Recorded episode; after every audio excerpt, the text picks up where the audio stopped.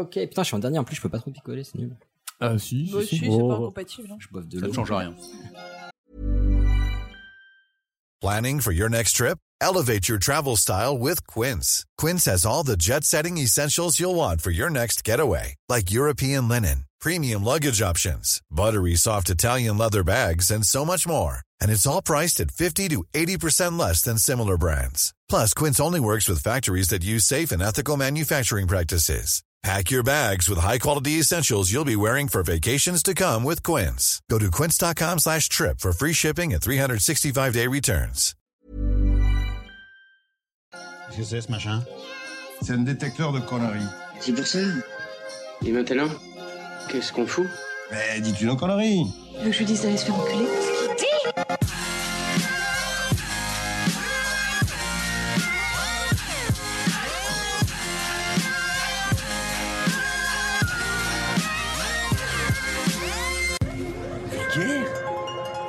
Vulgaire Oui, je trouve ça vulgaire. Bonjour et bienvenue pour ce nouvel épisode de Pardon Maman, le podcast de vulgarisation qui traite des petits et des grands sujets pour les rendre les plus vulgaires possibles. Aujourd'hui, avec moi pour vous divertir, j'ai une fine équipe avec le retour de Juan. Bonjour. Ah. Retour de Franche-Comté, ça s'est bien passé? J'étais pas en Franche-Comté. du coup, du ça s'est très bien passé. Non, mais on, on leur a parlé de notre projet secret, tu peux leur dire maintenant. Non, j'étais pas en Franche-Comté. Oh, le mec, il est dans le déni. bah, tu sais, Ah ouais. vacances et Franche-Comté, ça sonne pas tout à Ouais. fait. euh, Oui, parce que tu voulais des, tu voulais des vacances avec euh, l'eau courante et l'électricité. je crois. Ouais, voilà. Tu disais pas ça en nous montrant tes, tes photos à Montbéliard tout à l'heure. Une belle ville. Tes selfies à Montbéliard plage. tu n'as aucune preuve. Nous avons aussi Hicham. Salut, Ça va? Ça va et toi? Bah, très bien. Camille, Hello ça va? Bah écoute, euh, oui, à part que la Franche-Comté prend cher comme d'habitude, mais euh, sinon ça va. Mais on travaille sur des partenariats à long terme avec l'Office du tourisme, ça vient se Oui. Ju- Juste pour dire, sur la, la planche, là, sur la table, on avait trois fromages différents, dont du morbier. Personne Ouais, n'a sauf goûté. qu'il y avait du comté, Oui. on l'a éclaté, donc euh, ton argument Oui, est ah oui, invalide. Ah, c'était du comté. Oui. Bon, Tu vas compter, franche, compter. on coupera au a- montage, merci. Il y a un truc dessus. Et aujourd'hui, nous, avez- nous avons un invité que vous connaissez certainement, qui n'est autre que le Captain Web. Merci. Yeah Bonjour Bonjour à tout le monde. Puis Comment merci, ça va merci pour l'invitation. Ça va, ça va. Il y a de la bière, il y a du fromage. Enfin bon, il reste du morbier. Quoi. mais, euh, Bah écoute, ça me fait très plaisir de te recevoir. mais ça me fait très plaisir d'être ici. Et puis, euh, bah écoute, on a connu euh, ton podcast depuis des années. Alors pour ceux qui ne connaissent pas le Captain Web, euh, les, les quelques-uns et quelques-unes, euh, un énorme pionnier du podcast français, parce que ça fait euh, tu- ce que tu 10 dis, nous ans. raconter un peu ce que tu fais. Ouais, ça va faire quoi? Ouais, ça fait 9 ans effectivement. On va entamer la dixième saison. Euh, on fait du podcast. Euh, À l'origine, c'est un podcast technologique. C'était comme ça. un Numéro voilà. 1. Numéro 1. Voilà, le premier épisode, c'était, on parlait de ça. Après, c'est un peu divagué, on parle un peu de tout et de n'importe quoi aujourd'hui. Donc, euh, c'est très variable. Le dernier épisode qu'on a enregistré, c'est un épisode musical, comme on a l'habitude de faire vrai. une fois par saison. J'ai vu ça passer. Voilà, c'était vilain. Enfin, j'ai vu passer. ça. euh, non, mais bah écoute, j'ai hâte de l'écouter. J'ai vu passer en live. Bah voilà, pour ceux qui connaissent pas l'apéro du Capitaine, un podcast euh, tech, mais pas que, plutôt pas que, mais Ouais. euh, sur- surtout ça dépend des numéros. voilà. Le dernier Très- numéro était pas très tech, il faut bien l'avouer. très très chouette, avec euh, mine de rien beaucoup de taf, même si vous vous en cachez, mais euh, beaucoup de choses de prévues. Ça dépend des épisodes. Ouais, aussi. Et puis ouais, ça fait 9 ans que ça existe. Euh, vous publiez en live euh, avant de publier l'épisode. Enfin, Alors, on fait, ouais, ouais, Ouais, on fait un- on live. fait un enregistrement live, ce qui nous permet de, de nous mettre dans l'ambiance et d'assurer qu'on va pas faire de montage après. hmm. Ça marche pas toujours. et euh, après, effectivement, on le publie normalement deux jours après, plus souvent trois, quatre mois après, parce qu'on est très très en retard sur les montages. Bah, les, les habitués ont pris le rythme. Oui, voilà, ouais, ils sont habitués. On Ils regardent même on plus les entend- dates. je sais que quand j'entends une news, Voilà, c'est qu'elle a 3-4 mois. c'est ça. C'est à peu près, à peu près Et ça. du coup, quand on est, quand on est, quand, quand on a signé le contrat, bah ça va. Bah, j'ai un, un souvenir ému d'il y a 8 ans justement où c'était toutes les semaines religieusement et c'était assez fou. Ouais, alors on enregistrait toutes les semaines religieusement. Je pense qu'on avait déjà du retard à l'époque, peut-être pas autant qu'aujourd'hui, parce que là, c'est vrai qu'on est quand même bien deux trois mois de retard. Mais on n'était pas, on n'a jamais été très ponctuel, disons. dans les- Peu les importe. En tout cas, c'est très très chouette. Bah, on vous conseille d'écouter pour ceux qui ne connaissent Je pas. suis obligé de caler la petite anecdote du coup parce que pardon, on n'existerait pas sans l'apéro du Capitaine, puisque On vous a inspiré. Complètement, Et c'est puisque un des je le rappelle, on, on Oui. euh, une idée en étant au Maroc, en, en faisant de l'escalade, et le, ce qui nous a rapprochés, c'est le fait qu'on écoutait tous les deux l'apéro du Capitaine. D'accord. Alors qu'on faisait de l'escalade Ah, tout euh, s'explique. à côté du désert de l'Atlas. Exactement. Et en plus, depuis il y a des gens qui nous écoutaient en faisant de l'escalade euh, Et oui. Et dans ouais. le désert de l'Atlas. C'est Ah, beau. ça, ça- ça va partout. Ça va rejoindre euh, mon bûcheron japonais et euh, Le, le mec qui était perdu en Corée du Sud, euh, Et c'est comme ça qu'on a connu aussi euh, Vincent qui fait le vin Pélissol. bien sûr. Vincent un, un vin délicieux. Donc euh, ouais, vous avez amené plein de gens, des personnes qui nous proposaient des sujets aussi, qui nous avaient connus euh, bah, grâce à vous, des gens qui étaient venus à l'anniversaire euh, des un an aussi, qui nous avaient connus grâce à vous aussi. Donc euh, donc top, très chouette. Donc on vous, on Le vous conseille podcast, d'écouter euh, euh, l'apéro du Capitaine. Le podcast est une petite communauté. Ça, Bah ouais, ça oui. qui est bien. Ça va très, voilà, très vite. Depuis 9 ans, c'est pas mal. En plus, vous avez eu un petit article récemment, il me semble. Oui, sur 20 minutes. On, est, on, on perd pas espoir de récupérer un jour notre fiche Wikipédia qui a été euh, honteusement supprimée il y a 4 ans parce que euh, on n'était pas assez connus. Bah là, ça devrait Ah. le faire. Je suis pas sûr. Bah, sinon, cet Ouais. été, vous ferez la ligne du monde ou un truc comme ça, ça, ça ira très bien. En tout cas, ça me fait très très plaisir de, vous- de te recevoir. Vraiment, Écoute, sincèrement tant mieux, plaisir. tant mieux. Merci de me recevoir parce que quand même. Bah, grand grand plaisir. Et du coup, alors, de quoi on va parler aujourd'hui? Il me semble que pour changer, on va commencer par Camille. Ouais. Absolument. Ah, Et moi, je vais vous parler de. de... Ah, en fait, euh, il y a eu beaucoup, beaucoup de bruit avec euh, le passage aux 80 km/h sur Ouais, euh, la plupart des Tout à nationales. fait. Et donc, moi, j'ai j'ai eu envie, là, comme vous prenez tous la voiture pour aller en, en vacances, de vous parler de l'histoire du code de la route. Voilà. très bien. Moyen Âge, j'imagine, enfin classique. Bien on sûr, peut bien résumer sûr, ça. L'an 1000, euh, l'an 1000. Voilà. Euh, après, on va passer à Captain. Oui, tout à fait. Et euh, donc je vous, je vous donne mon sujet tout de suite. Je vais vous parler euh, de des armes à feu fabriquées avec des imprimantes 3D, entre autres. Parfait. Parce que c'est un peu ma passion. Le voilà. Les gens qui, qui Qui font des trucs totalement. pour s'autodétruire, c'est un peu un truc qui me passionne, si tu veux. J'aime la mort. Et donc, euh, dès que je vois des articles comme ça, je les mets de côté précieusement. Et euh, j'en avais déjà parlé, mais là, je vais vous faire une petite mise à jour. euh. Ah, parfait. Voilà. Ouais, parce que c'est d'actualité. Il y a des petits trucs qui ont changé. Ouais, tout à fait, justement. Parfait. Mmh.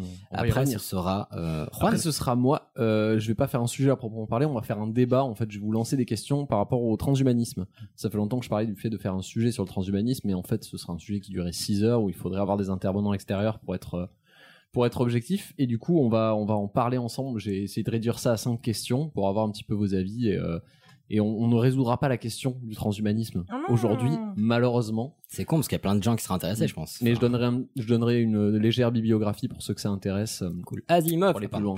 Euh, On parlera pas d'Asimov. là, il fait pas trop de mais, transhumanisme d'ailleurs, je crois. Bref. euh, Oui, puis il fait de la fiction aussi. Je Mais, commence euh, déjà par du name dropping, ouais, je suis perdu. Ok.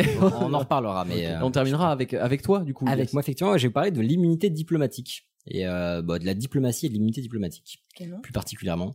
Tout bêtement parce que euh, bah, je me demandais comment ça marchait et euh, pourquoi ça devait exister et à quoi ça servait et pourquoi ça part potentiellement en couille. Donc, euh, Est-ce que c'est cool d'être diplomate? Est-ce euh, que c'est le bon plan? Ça peut être un extrêmement bon plan, comme ça peut craindre sa race. Donc euh, voilà, je, c'est tout ce que je peux faire. Ça paraît très clair. Oui, Voilà. très bien. Bah, je, mon sujet se résume à ça. Non, mais voilà, voilà, quoi, comment ça fonctionne, à quoi ça sert. euh, vous verrez très bien. Je vous, je vous ferai un petit sujet. Cool. Eh ben, on s'y met alors. Allons-y. Mais quel connard ce type J'étais sur la route toute la sainte journée. Alors, le code de la route. Euh, il faut savoir que euh, le code de la route, aujourd'hui, il est essentiel parce qu'il y a des millions d'automobilistes euh, en France Mm. quotidiennement qui euh, utilisent parfois euh, tous euh, les mêmes routes. On le voit bien lorsqu'on prend le périphérique en voiture. Donc aujourd'hui, on ne pourrait pas s'en passer, mais il faut savoir que même à l'époque où euh, il y avait moins de véhicules, et j'entends par là des véhicules pas nécessairement automobiles, euh, je peux vous parler Des aussi de, de, de charrettes tirées par des mulets. Comme euh, Juan a pu en voir pendant ses vacances. eh bien, euh, il y avait déjà euh, des, euh, des bases, entre guillemets, euh, des réglementations euh, qui souvent étaient locales pour permettre de circuler sans trop de problèmes. Par Genre exemple, priorité à droite et tout, euh, ça existe non, non, en général, ça c'est la priorité du plus fort, mais euh, ils sont encore comme ça. Voilà, et ça c'est encore le cas dans beaucoup d'endroits. Oui, on rond-point de Euh, l'étoile. Voilà, par exemple. La ville de Marseille. Euh, mais euh, je sais pas pour euh, ceux parmi vous qui êtes allés à Pompéi.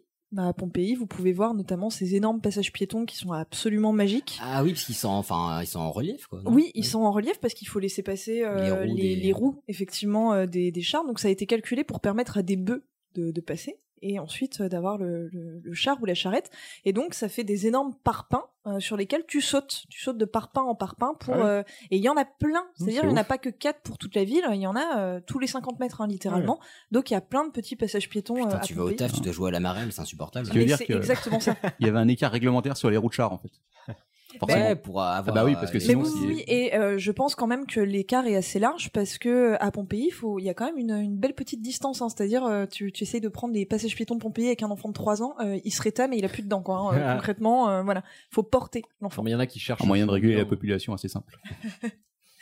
Et, euh, et là, bon, on sort un peu du code de la route, mais on a également l'empereur Auguste euh, qui euh, va vraiment euh, euh, commencer à créer un vrai réseau routier en Europe euh, en mettant des bornes, en mettant des messageries, donc euh, enfin ce qu'on appelait en gros des postes, donc des endroits où vous pouvez euh, changer votre cheval euh, pour avoir un cheval neuf en quelque sorte. Comme des stations essence au Parce final. que le, vôtre est en train de crever.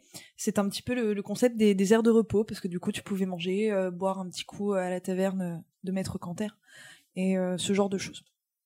Mais les vraies, entre guillemets, règles qui vont vraiment concerner euh, le- la façon de conduire, en France, elles apparaissent assez tardivement, elles apparaissent au XVIIIe siècle. Et elles concernent Paris, au début. Donc, euh, comment? Tiens. Me Donc, voilà étonné. la, la première, euh, elle date de 1725 et donc en fait, on va imposer en 1725 un nombre de chevaux concernant euh, qui peuvent tirer en fait le véhicule selon le poids ou le nombre de roues de votre véhicule. Pourquoi? Parce qu'à l'époque, on a des, on, la plupart des, des routes sont en sol meuble, euh, ça va être de la terre battue ou quoi, et donc plus vous mettez de chevaux, Plus ça défonce la route. voilà, plus ça défonce la route. Donc on en a un petit peu marre euh, de refaire euh, les routes toutes les deux minutes. Donc du coup, on essaye de faire pour que euh, les gens, enfin, avoir beaucoup de chevaux qui tirent votre petite charrette, ça veut dire que vous êtes riche, que vous avez les moyens d'en avoir beaucoup. Donc les gens des fois avaient vraiment des véhicules de merde, mais se la pétaient avec des marrant che- comme ça avec n'a un pas changé, chevaux. en fait. Bah ouais, c'est ce que fait Hidalgo avec les, les stickers euh, critères là. Avec les. Oh là, quoi? Bah. Ça dénonce. Bah non, c'est vrai, mais c'est bien, c'est bien ce qu'elle fait.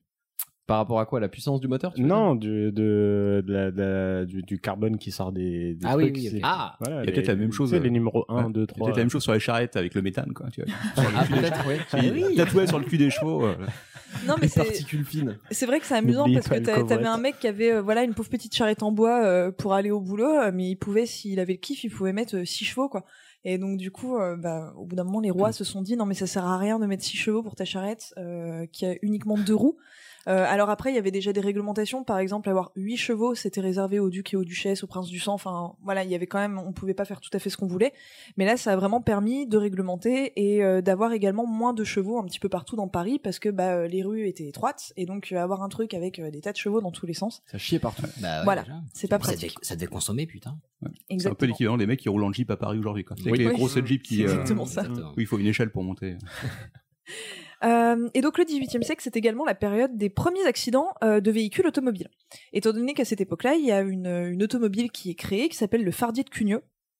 Euh, donc euh, Très bien. Voilà. Très bien. Ouais, et donc en fait, j'ai j'ai regardé euh, les, les, les photos, euh, enfin les photos, les représentations. Ouais. Euh, et donc euh, je crois que c'était fait pour transporter euh, des, si ma mémoire est bonne, pour transporter euh, du matériel. Enfin, le, le but n'est pas de déplacer des êtres humains hein, euh, avec euh, cette chose, mais il y avait un être humain dessus et ça fonctionnait avec de la vapeur. Donc devant, vous avez un énorme chaudron, en gros, qui produit l'énergie pour que le truc avance et ça va à vitesse de pointe de 3 km heure quand même. C'est Ah bah génial. Mais, mais tu fais ta soupe en même temps, tellement pratique. mais du coup, c'est pas du tout maniable. Et donc, on sait qu'en avril 1770 à Paris, euh, il y a eu un accident. Il y en a un en fait euh, qui a fait le fifou avec euh, son fardier de Cugnot, euh, étant donné qu'il est monté à 4 km/h au lieu de 3. Tu vois, le type, euh, Il est chaud. il a poussé. Ouais. Et à cette époque-là, on n'a absolument aucune idée de comment manier mouillé. un plus. véhicule Mmh. Euh, qui va aussi vite. Et donc, du coup, euh, euh, ça a foncé dans un mur, mais il n'y a pas eu de mort, je vous rassure. L'histoire se termine bien. Mais attends, mais à 4 km heures, le mec, il a carrément eu le temps, il a même pas sauté, il a eu le temps de descendre de la. Attention Ça va le percuter T'es des Suisses, c'est ça? C'est vrai que 4 km ça fait pas beaucoup. hein. Bah non, on, marche, on à combien On marche à. En moyenne, bah, c'est Cinq, entre six. 4 et 7, je crois. Ouais. Ouais. Donc euh, voilà, c'est ouais, c'est pour ça que je vous dis, ça, ce n'était pas fait pour transporter des hommes, ça n'aurait aucun intérêt. Bah non. Je pense la péter. Sauf éventuellement mamie pour aller à kermesse ce dimanche, mais voilà. Et donc euh, on a euh, ce premier accident euh, automobile en France et le 17 septembre 1786, donc au final euh, 15 ans plus tard, on a le premier délit de fuite. Hein, voilà, le, À pre- 4 km heure. le premier connard. Et donc Bah, il a euh, été poursuivi par une voiture de police qui allait moins vite que lui, donc euh, il a. Non, mais alors là, il s'agit pas d'un véhicule automobile, euh, il s'agit d'un véhicule avec, euh, enfin, tiré par des chevaux. Mhm. Euh, mais c'est un type qui a écrasé un mec euh, et qui lui a fracassé le crâne, donc le monsieur est mort et il s'est enfui avec son carrosse. euh, et la police s'est dit merde, ça nous était jamais Ah, on arrivé. n'a pas D'habitude, prévu. il s'arrête. Où est mon gyrophare? Merde Et donc, on s'est dit, eh, on va peut-être compter ça comme un délit, les gars. Parce que franchement, c'est. Il y a plus de respect. Ouais. Il y a plus cool. de respect, quoi. Écraser Michel, d'accord, mais euh, et on n'a jamais retrouvé le mec. Donc comme Ah oui. quoi, dans Paris, c'est possible Ah. de t'enfuir avec un carrosse. Ne le faites Ouais. pas d'ailleurs. Non, non, non. De t'enfuir en calèche, Ouais. non, je pense qu'il n'y a pas de risque. Mais pour ce qui va être vraiment de, de codifier, de, de, de, de jeter des, des bases euh, et des règles, à votre avis, qui va être le personnage français qui va dire vraiment, euh, qui aime bien codifier les trucs? Ça Napoléon Bonaparte. Oui, Bah c'est Napoléon. Tu te rends compte qu'en fait on t'écoute? Oui. Enfin, tu nous as appris des choses, c'est ouf. C'est impressionnant. Donc Napoléon, en 1804, il va faire une règle euh, qui aujourd'hui est une de nos grandes grandes règles. C'est lui qui va rendre la conduite obligatoire à droite. Ok. D'accord. C'est-à-dire qu'avant, on a plutôt tendance à hum, conduire entre guillemets sur la gauche. C'est pour ça que les, les Anglais. euh, J'y ils- arrive. Ah. J'y arrive. Ouais. spoil.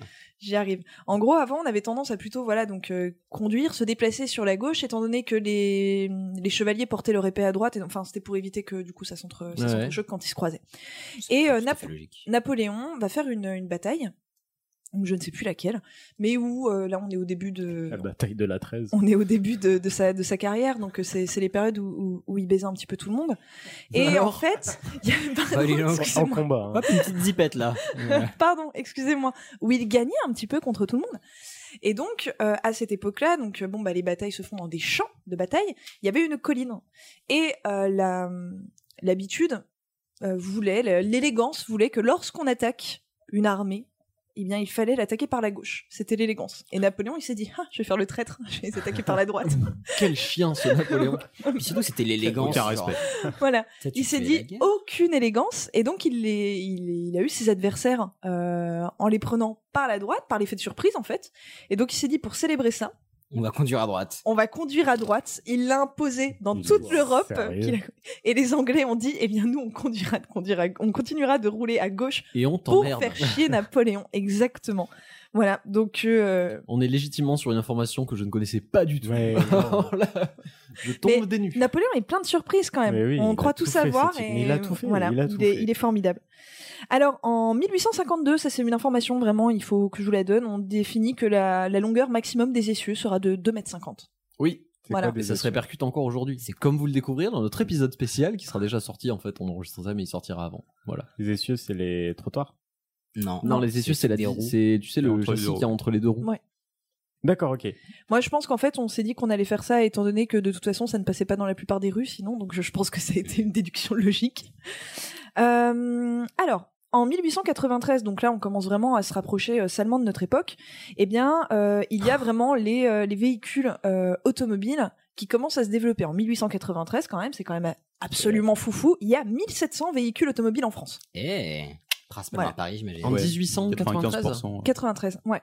Donc euh, il y a Il y 120 a ans. deux- ouais. Ah ouais. Le- Ça c'est pas allé vite. Hein. Le Fordisme et tout, enfin Ford et tout ça, c'était. C'est un peu après. C'était Bah, après. ouais. C'est Ouais. euh, début un- du 20e siècle. Ouais, c'est ça, Ouais. je dirais les années 30, je sais plus, Ok, un truc comme ça. Un avant, 20, un petit années peu 30. avant. Première peu avant. euh, guerre mondiale, non? Ouais, je sais plus. je c'était avant la guerre mondiale. Non, mais avant laquelle? La première. Le Fordisme Bon. Bon, bref. et- Non, on la deuxième. La tu deuxième. nous feras un petit sujet pas. sur, euh, sur le Fordisme. Oh. Alerte digression. Alerte y digression. Merci de libérer le micro afin de retourner au sujet. C'est insupportable. Ah, c'est bien, vous avez prévu des jingles pour tout. C'est une bonne chose. Il est tout nouveau celui-là. Il est vachement bien. Hicham l'a fait Si aujourd'hui. tu peux me l'envoyer éventuellement, ça, pourra me, ça pourrait me servir. ouais, mais euh, connaissant Manox et quoi quoi, c'est moyen qu'il le spam et ça peut être dangereux du coup. Ah bah, ça, t'entendras avec ça Bah, si on essaye, hein. Alerte digression. Ah mon dieu. Alerte C'est bon, allez, on C'est bon, je peux continuer mon sujet? Absolument. Voilà, merci bien. Donc en 1893, il y a 1700 véhicules en France, comme je vous disais, donc ça commence à être un petit peu foufou, hein, euh, essentiellement à Paris en plus. Donc euh, Paris n'est pas du tout une ville adaptée pour des véhicules automobiles. hein, il y a Toujours pas d'ailleurs. encore des pavés partout. Oui, mais là à l'époque en plus il y a des pavés, Oui. Ouais. tu vois, et des rues toutes Si je chope étroites. celui qui a créé ces putains de voies romaines. Merci, mais 68. Donc du coup, on va mettre en place quelques obligations. L'obligation d'avoir euh, une autorisation de conduire, Mhm. ça c'est à Paris. Donc cette autorisation de conduire, en fait, elle se fait. euh, vous allez passer en gros une petite visite médicale. On va vérifier que vous êtes apte à toucher les pédales. euh, Vous avez deux bras, deux jambes. voilà, que vous n'êtes pas les- aveugle. les jambes assez longues. Et, euh, et on vous donne euh, ça. On vous donne cette autorisation de cette euh, ce certificat de capacité en fait à conduire. Et euh, on va mettre les premières délimitations de vitesse. Euh, 12 km/h pour Paris. max. Ah, strict. Et 20 km heure pour tout le reste de la France. Ah ouais, Ok. donc ça, ça fusait quoi. Ah bah on a la attends, peine de nous euh, faire chier avec le 80 km heure maintenant. Mhm. Ça pourrait être à 20 les gars. Et dans les premiers temps, notamment au Royaume-Uni, à Londres, où il va y avoir rapidement beaucoup d'automobiles, il y a les premiers accidents euh, meurtriers, enfin, il y a les premières victimes euh, officielles de, Oui, en ouais, plus, de il y la avait route. zéro carrosserie à l'époque. Ça devait être Ah bah une- non, ça non, c'était boucherie, hein, voilà, c'était vraiment que du truc extérieur. Bah souvent, malheureusement, c'était avec des piétons. hein. C'était pas Ah de bah, voitures qui se rentraient oui. dedans. Euh, voilà, mais c'est euh, c'était avec euh, c'était avec des piétons. Et euh, donc voilà. Donc en- C'était avec des piétons. Quand tout à coup, n'est-ce pas? Et euh, en 1901, euh, il va y avoir euh, pas mal de petits, euh, de petits accidents et de délits de fuite. Pas mal de piétons qui manquent de se faire renverser à Paris, mais qui, qui survivent et qui se disent bah purée, le type il s'est cassé euh, tout chousse à 20 km/h avec sa voiture, j'ai rien pu faire. Euh, ce serait bien qu'on ait quelque chose pour les reconnaître. Donc euh, on se dit bah tiens si on numérotait les véhicules. Mmh, Comme ça, on peut- exactement. Euh, et en plus de, enfin, on va faire une numérotation pour les véhicules, mais uniquement pour les véhicules qui peuvent déplacer, qui peuvent dépasser les 30 km/h. Voilà, c'est seulement dans les années 20 qu'on se dit, bah non, en fait, on va numéroter tout le monde, hein, ne nous embêtons pas. Et en 1901 également, on va installer les quatre premiers panneaux de signalisation. Euh, Alors, le- donc, Les je- quatre, ils étaient où? Entre, sur la route entre Paris et Trouville. Ah, attends. Quatre. Quand, quand Ah, tu bah, dis ah, c'est pas quatre panneaux différents. Non, non, C'est pas non. genre le stop, attention. non, euh, je, je crois que c'était priorité à droite, pour tout te dire. Et il y en avait quatre. Bah, bah, euh, c'est un début, mais c'est un début. Oui, Voilà. Et c'était- un axe euh, super fréquenté, étant donné que beaucoup de Parisiens, euh, enfin, voilà, passaient le week-end dans la maison de campagne à C'était Trouville. la mode. donc, euh, voilà. Euh, alors, en 1904, il y a euh, en Lorraine un type euh, qui est euh, le président de l'Automobile Club Vosgien qui se dit et les gars si on Classe. définissait un code de la route voilà vraiment des donc il- des, des limites à ne, pas, à ne pas franchir et donc ils vont se faire un code de la route privé et ce code de la route, eh ben, il y a plein d'autres associations, euh, des amoureux de l'automobile, en fait, un petit peu partout, qui se disent, bah oui, c'est super important, euh, faisons-le, etc. Et donc, euh, ce code de la route va remporter un franc succès, donc c'est assez basique, euh, c'est-à-dire un âge minimum pour conduire, euh, des règles de base à respecter. On commence aussi à se mettre d'accord sur le principe de euh, double de double sens euh, Mhm. sur les voies, parce qu'au début on n'avait pas du tout calculé, les routes étaient trop trop étroites, donc qui était prioritaire? Ouais. Voilà, Ah, on ne sait pas. et, euh, et c'est un si grand succès que en 1909, eh bien, l'État va euh, faire euh, la création d'un projet de code de la route officiel que du coup tout euh, tout français devra suivre. Et afin d'essayer d'appliquer ça, en 1917, on ouvre la première auto-école. Mais je précise que le passage par une auto-école n'est absolument pas obligatoire pour euh, pouvoir conduire à cette époque-là. On, est peut quand même se prendre des prunes ou pas? Non. Non, non. C'est vraiment histoire de quoi. Oui, oui, Bah, oui. oui, Pour euh, c'est- enseigner. C'est un code de bonne conduite quoi. En ça. voilà, en quelque sorte. On te réprimande, quoi. Si jamais Voilà. t'as écrasé quelqu'un. Mais euh, non, non, mais tu peux, tu Ouais. peux conduire bourré. euh, L'important, une fois de plus, c'est que t'aies tes deux mains, tes deux pieds, que tu sois pas aveugle. hein. On est toujours là. Voilà. Et le vrai code de la route, euh, il apparaît. Enfin, ce code de la route, je vous dis, on commence à faire le projet. Ouais, non. euh, Enfin, oui, qui est, Oui. qui est, qui est, voilà, qui est mis en place par Ouais. l'État. Euh, on commence à, à y réfléchir en 1909, mais on ne le finit qu'en 1921. En même temps, on a une époque où les automobiles changent vite, donc euh, pendant qu'on est en train d'écrire, on fait ah merde, ah, on n'a pas avait- pensé à ça, et tac, il rajoute des choses au fur et à mesure. Surtout qu'il y a un petit, petit truc qui a duré 4 ans entre les deux. Quoi. Oui, ouais, je pense Qui a qu'ils ont eu autre chose à faire. choses. Absolument. Voilà. euh. Et en 1922, le certificat de capacité devient officiellement le permis de conduire. Bam. Voilà, et donc euh, il euh, il euh, devient euh, il devient nécessaire. Euh, mais euh, ce permis de conduire, c'est une fois de plus encore essentiellement euh, concentré sur vos capacités physiques à conduire un véhicule. Hmm. Voilà, et il s'adresse directement, enfin, ça s'adresse aux hommes, aux femmes, aux mineurs. Euh, tout le monde en fait peut, peut conduire à partir du moment où il est jugé apte. Il n'y avait pas de limite d'âge. Euh, bah pas nécessairement. Je pense qu'après. euh, C'est à 10 ans, mais que tu vas mettre attendre les 80. pédales quoi. Ouais. Mais c'était quoi? Voilà. C'était un examen médical du coup? Oui, oui, oui, c'est un examen médical. Peut-être qu'éventuellement on te demandait de faire un petit tour avec la voiture pour voir si tu la manipulais bien, mais euh, voilà, c'était c'était euh, super basique. Quelle belle époque. Bah voilà. C'est quelqu'un qui a pas son permis qui vous dit ça. Et euh, on le re- on rend un apprentissage du code de la route obligatoire, donc entre guillemets un oui c'est ça, un examen du permis de conduire obligatoire seulement en 1957. Ah Donc oui. 1957, on est quand même dans une période euh, bah où Ils ont eu le temps de faire des erreurs, quoi. Voilà, et ça va et ça va être voitures. obligatoire, ça va être suivi vraiment à Paris, euh, beaucoup moins, euh, beaucoup beaucoup moins en province. Euh, moi, mon père, il se rappelle de l'époque euh, où on pouvait conduire euh, Sans sans, sans permis. permis. Et euh, bah, du coup, c'était un petit peu la, la fête du slip, quoi. Tout le monde conduisait euh, assez facilement. Euh, et les choses évoluent tranquillement, c'est-à-dire que il n'y a pas tant d'accidentés de la route que ça. Les gens font plutôt attention. Euh, faut dire qu'il y a quand même toujours pas énormément de véhicules en 1957, même si on a beaucoup plus que dire, 50 ans auparavant. Et en 1972, eh ben, le gouvernement se prend une énorme claque dans la gueule. Est-ce que vous avez une idée aujourd'hui en moyenne de combien il y a de, vi- de- de victimes, de décès à cause Hmm. des accidents de la route Par an. par an 50 ces 000. temps-ci Moi, j'aurais dit 40. 50 000, mais tu es dingue 50 000 Et j'en sais rien, Moi, tu je me dirais- poses une question. Moi, je dirais moins de 10 000, 5 à 6 000. Ces temps-ci, ces dernières années, on est dans les entre 3 000 et 4 000. Ah bah voilà, tu vois, là, c'est une bonne nouvelle pour moi. Je pensais que c'était 50. Très bien. En 1972, il y a eu 18 034 morts sur les routes. Ça fait beaucoup. Ce qui est Ok. énorme. C'est 50 fou, 000, ils enfin, sont ridicules. Je viens sur un truc, mais je m'étais jamais posé la question, mais genre l'épisode des taxis de la Marne, par exemple. Ouais. Alors là, là tu remontes taxis à la, guerre quand même. Taxi. Oui, de- personne Ah oui, personne n'avait le permis. Oui, mais c'était pas très grave pour la guerre. Enfin, Non, mais c'est c'était l'effort de guerre, on leur pardonnait. C'était pas une question que je m'étais posée, genre en fait ces mecs n'avaient pas le permis finalement. Non. En même Non, temps, les taxis aujourd'hui ont-ils le permis? Oui, voilà. C'est quoi le Vous taxi avez deux de- heures. la- Bon, Alors, C'est- taxi de la merde, on va résumer très très vite. C'est les taxis qui ont été réquisitionnés pour euh, l'effort de guerre. Pour amener des troupes et machin. Absolument. Ah, Il y a l'État qui leur a 1900. dit genre hop hop hop, 14. faut, faut qu'on aille faire la guerre. On n'a pas des voitures assez grandes. Ramenez-vous. Ils ont dit on n'a pas la carte bleue, on a perdu la guerre. On vous fera une. Ok, merci. Et donc en 1972, euh, bah, du coup, c'est l'année la plus meurtrière de, dans l'histoire euh, des accidents automobiles en France. Euh, on a, Dieu merci, encore jamais explosé euh, ce score. Bah, Et euh, cette année-là, le gouvernement Flip se dit mais mon Dieu, euh, les Français font un petit peu n'importe quoi malgré ce fameux permis de conduire. Et donc en fait, c'est depuis 1972 que euh, le gouvernement, d'année en année, rajoute des contraintes. Donc euh, c'est là qu'il va y avoir les premières restrictions sur l'alcool. Ah, bah enfin. Ouais. Utile. Donc euh, l'alcool en fait, Et il y a- encore Ouais, en 72, en fait, c'était euh, 1,2 grammes par litre. Oh la vache Alors qu'aujourd'hui, on est à Ça va. 0,2, je crois, C'est c'est ça raisonnable. 0,5. Voilà. En, en- et en 95, on passe à 0,5. Alors si t'es bourré, tu peux conduire, mais si t'es bourré, bourré, non. Ils avaient des mécanismes à l'époque pour euh, calculer comme ça euh, à la volée. Bah, la le- lampe à, la, torche. à la prise de sang, je pense. Ouais, bah, Bah ouais, de sang, mais tu voilà, fais pas sur la route, le temps bah de les amener, euh, le temps d'avoir le résultat en- dans les années 70, Ouais, tu devais y Maurice, aller. il est parti, ouais, c'est Ouais, hein, euh, je pense qu'on était sur du marché sur cette ligne, non? Ouais, ça devait être ça. Chanter la Marseillaise à l'envers. Oui, non, mais oui, ça devait. Oui. Faites ça, tu sais, passer la main sous le genou et passez-vous le nez. Et du coup, tu calcules les grammes comme ça. Tout à fait logique. Bah oui. J'aime votre Plus vite, practicisme. plus vite tu tombes, plus vite t'es bourré. Voilà.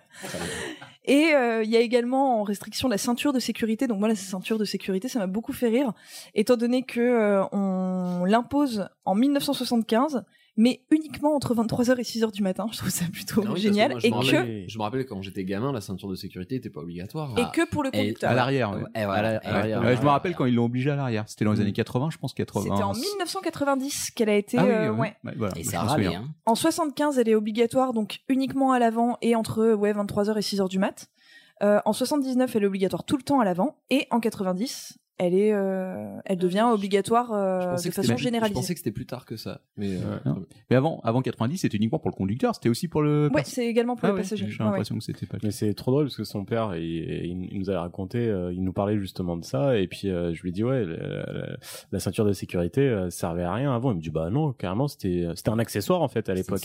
Mais c'est ça. Mais en fait, le, la, les premières voitures comme avec la ceinture de sécurité qui sortent, euh, justement, c'est en 71. Euh, et en fait, c'est le, c'est, c'est le, le top de la classe d'avoir une bagnole avec une ceinture de sécurité. C'est super chic, mais personne Ouais. la met, en fait. Tu, tu t'assois, euh, tu t'assois dessus. Mais c'est juste que c'est chic, c'est, le petit, Ah, tu vois, c'est le petit, euh, C'est le petit vraiment truc plus époque, plus. Aujourd'hui, avec la tout ouvrant, quoi. Peut-être que dans 10 ans. euh, Voilà. Mais, euh, mais voilà, ensuite, bon, bah, le reste, on la connaît, hein, au-delà des années 90, on se rappelle à peu près tous des, des différentes choses, mais voilà, j'avais envie on se rappelle vous- des questions sur les pneus neige au code de la route, putain, alors que j'ai jamais eu à mettre des putains de pneus neige. des, des routes de secours, ce genre de choses. Mais euh, voilà, j'avais envie de vous partager un petit peu l'histoire du, du code de la route avant que vous preniez la route pour les vacances. Eh bien, on en est Et ravis. soyez C'est prudents. bien. On le saura. Bah, c'était parfait. Ça me fait un peu flipper par contre quand tu me fais ce genre de sujet que je vois, je sens des, des gradations dans les lois qui arrivent petit à petit. Parce que quand je vois une petite loi qui nous tombe sur le coin de la gueule, je me dis ouais mais tu verras dans 5 ans, dans 10 ans, dans Mm, 15 ans, mm, mm. j'aurai moins 5 euros d'appel, moins 25, moins 500, enfin bref. C'est un autre sujet. Bah, Ok, donc on passe du coq à l'âne. euh. Ne fais pas, ne fais pas d'études d'histoire parce que tu vas vraiment te déprimer en Ouais. fait euh, de ce point de vue-là. Mm. Donc, Il y a euh, des chances. Bah déjà la dernière fois avec quoi? Ils apprenaient pas à lire aux femmes. J'étais en mode, bah, putain, j'aurais dû le savoir mais Mais c'est, oui, c'est, c'est assez logique, Oui. mais bon. Euh, bah, très très cool, merci. Oui. Du coup, on va passer à un, Prochain. sujet, un petit, un petit grand écart vers euh, le sujet du capitaine. Au Captain, my Captain. Ce dé- sujet est un bien grand terme. On va, on va débattre aussi, tu vois, c'est ça. Côté improvisation, moi j'aime bien. c'est On va essayer de faire ça. Je clique sur imprimer. Et voilà le travail. Mais c'est très dangereux, ça, Félix. Mais oui, Thérèse, il est drôlement dangereux.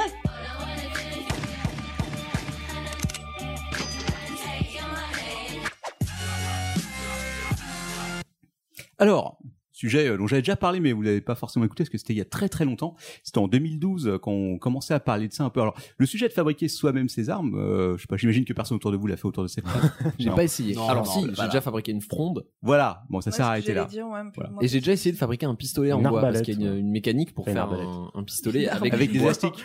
avec Non. des élastiques. Avec des boîtes d'allumettes. Euh, non, mais tu, tu peux vraiment fabriquer une arme létale euh, quand elle est utilisée à Un bout portant avec euh, avec du bois. Oh là là, vous me Ouais. faites peur. Bon, ouais. Oui, il y avait plein. Après, euh, voilà, on peut être original. Il y a plein d'idées si tu veux pour s'amuser comme ça. C'est un peu du do it yourself. Mmh. Voilà. Voilà. Mais pour tuer des trucs. Voilà. Alors bon, la législation pour les armes, on la connaît dans les différents pays du monde. En France, c'est plutôt pas autorisé. Bon, évidemment, t'as le droit aux armes de chasse, pas, etc.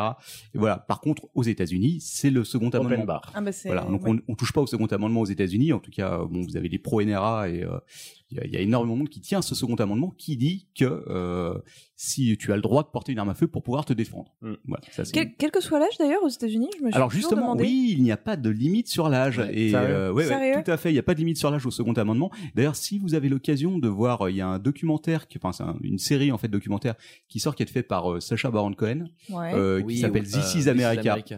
Et regardez le trailer. Who, Who is America Ou Who is. America peut-être ouais exact.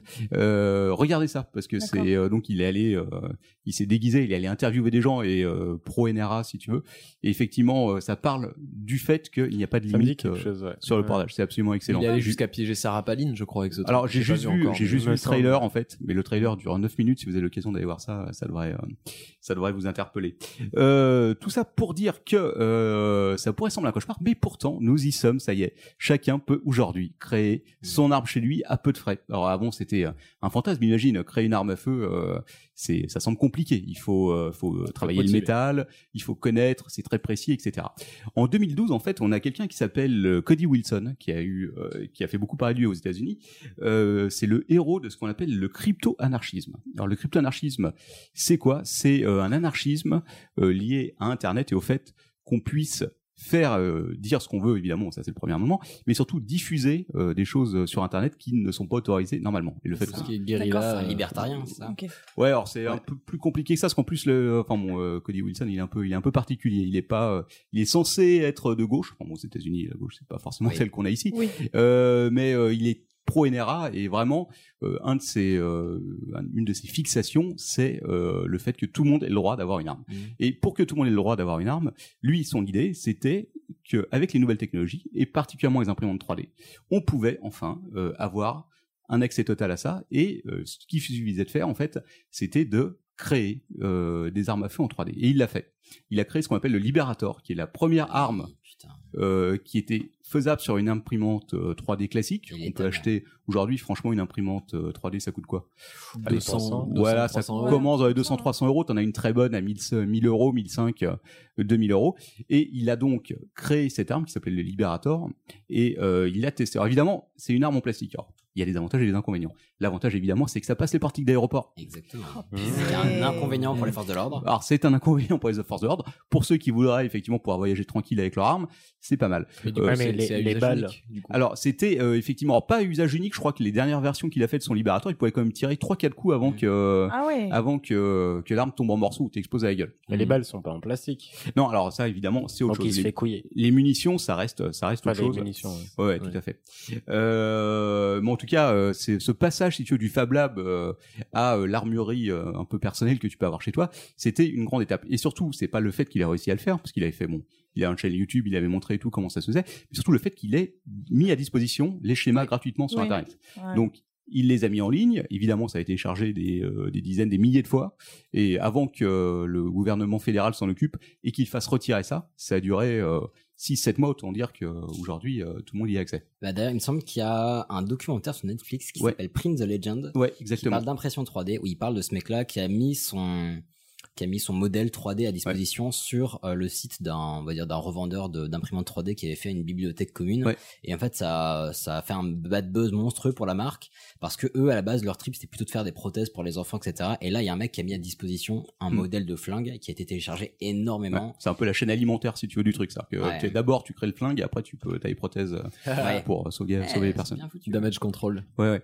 Et donc, euh, ce gars a créé entre autres quelque chose qui s'appelle Wiki Weapon, qui était une, euh, un wiki euh, uniquement dédié euh, à la création d'armes comme ça. Il y a le Liberator, mais il y en a, il y en a, il y en il plein d'autres. Parce qu'il allait jusqu'à créer un AR-15. L'AR-15, il est connu parce que c'est ce fameux euh, fusil Il automatique qui est utilisé pour toutes les tueries de masse aux États-Unis. Et donc, euh, il a réussi à créer ça.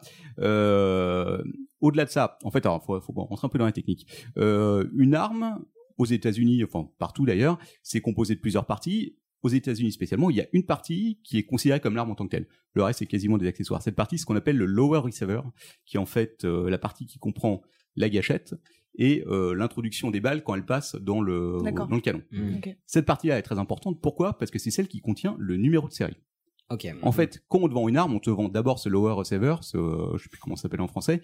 Euh, pourquoi? Parce que c'est ce qui est suivi et ce qui est, euh, ce Quand- qui permet de retracer. Ouais, quand tu vas taper une balle, ça va la marquer. euh, Non, alors ça marque pas du tout la balle. Par Ah, contre, euh, par contre, il y a un numéro de série normalement qui est gravé sur ce Sur truc-là. l'arme. Ok. Ouais, sur l'arme. Et donc, euh, à partir de là, ça permet d'identifier chacun. Ça à partir. Voilà. savoir qui l'a acheté, ouais, ce genre de choses. Ouais, voilà. Bon, après, ça a des limites, hein, c'est les États-Unis. Je sais pas si vous aviez vu d'ailleurs, il y avait un, un reportage qui était assez intéressant sur je sais plus quel site, où ils expliquaient que la NRA avait bloqué euh, le fait de pouvoir simplement euh, avoir un fichier qui contient tous les possesseurs d'armes à feu aux États-Unis. Ouais. Donc, parce qu'évidemment, c'est pas leur avantage. Plus euh, la NRA lutte contre le fait que les possesseurs d'armes à feu soient euh, Répertoriés. Exactement. Donc, s'ils avaient fait, ils avaient fini par obtenir, si tu veux, une sorte de d'a- d'agrément avec euh, le avec euh, le gouvernement. Ils avaient dit bon ok, vous avez le droit de le faire, ok, on comprend que vous ayez besoin de ça. Par contre, ce sera pas numérisé. Donc en gros, vous avez Putain. un endroit aux États-Unis où les mecs reçoivent des caisses de papier tous les jours. Oh Et tous les jours, ils prennent ces caisses énorme. de papier, si tu veux, et ils ont tellement, tellement, tellement de papier euh, de mecs qui achètent des armes qu'ils ont des containers maritimes sur le parking où ils stockent les trucs en attendant de pouvoir les traiter. C'est hallucinant. Regardez ça à l'occasion parce que c'est très intéressant sur la façon dont fonctionne euh, les, euh, la puissance de la NRA et ce qu'ils arrivent à faire faire Ouais, aux oui, États-Unis. lobby, Si euh, quelqu'un cherche un boulot sympa, euh, euh, si quelqu'un cherche un boulot sympa d'attaché administratif, un truc Ouais. Ah ça, ouais, euh, C'est un stage. Ouais, il va bosser là-bas, ça va être fort. Tu, ces mecs, tu vas me photocopier tout ça. ouais, c'est ça, ouais. Non, Les mecs, en plus, ils sont journalistes. Donc, en fait, quand il y a la police scientifique qui leur demande à qui appartient cette arme, Oh les mecs, ils sont obligés de sortir leur fiche et de faire, ah ouais, mais c'était il y a un an et tout, on n'a pas encore trié, ça doit être dans un container là-bas, on va essayer de le trouver, quoi. Voici un masque, voici un tuba. Voilà. Démerdez-vous. C'est ça. C'est à Gaston Lagaffe avec sa bibliothèque. Exactement, bah c'est un peu ça. Donc euh, c'est pour donner un peu une idée de euh, une idée du truc. Donc c'est euh, ce qu'on appelle les armes fantômes en fait, ces armes qui donc seraient créées par les particuliers ou par des armureries d'ailleurs parce que les armureries ont- eux ont la possibilité de créer des euh, des receivers. C'est très compliqué mais ça se fait. Mhm. Donc euh, ces armes fantômes, c'est des armes qui sont pas officiellement rentrées dans le système, à savoir qu'elles n'ont pas été euh, créées officiellement par un fabricant d'armes Mhm. et donc il n'y a pas de numéro de série qui est, qui est lié à ça. Donc en gros, pour avoir sa propre arme aux États-Unis, si tu as ce receiver, le reste ça s'achète très facilement. Le canon, la crosse, crosse, euh. et ouais, etc. limite, euh, limite au drugstore du coin, quoi. Ouais, ouais, tout à fait. Ouais, ouais. T'as pas besoin de permis pour ça, en fait. Parce qu'on te demande un permis pour acheter l'arme en tant que telle, et donc ce receiver, le reste, c'est des pièces détachées. Même les munitions, bon, tu dois peut-être avoir besoin de quelque chose, mais ça a pas l'air d'être si compliqué que ça à obtenir une fois que. Mais tu fais même pas le, tu sais, ils te font remplir un petit formulaire comme quoi t'as pas de, t'as pas d'antécédent ju- judiciaire, Bah, que t'es pas fou et tout. Alors, même, a ça, priori, a priori, c'est le cas, mais c'est le cas uniquement quand tu achètes cette arme. Voilà. Donc, du coup, si toi, tu as le, le bloc principal, et ben de. Donc c'est que pour ça, que pour le receiver. Ouais, a priori, ouais. Pour les, euh, pour ce qu'ils appellent des accessoires, en fait, qui est tout le reste de l'arme, t'as pas besoin, t'as pas besoin de ça, ouais. Parce que Paul, le canon est un accessoire du, euh, du receiver. Et donc c'est cette, vraiment cette partie-là qui est le, qui est, qui est l'enjeu du truc parce que c'est la seule chose qui, euh, c'est le, le cœur du mécanisme. Mhm. Et donc c'est là-dessus que Cody Wilson s'est vraiment euh, penché euh, sur son truc. et C'est ça qu'il a distribué. Alors, effectivement, en 2012 il fait ça. En 2013, le truc est interdit et il se lance dans une bataille juridique qui a duré jusqu'à l'année dernière, jusqu'en 2017. Quatre ans de bataille juridique. Je me demande si c'est pas qu'il a perdu. devant la Cour suprême. c'est les États-Unis, voyons.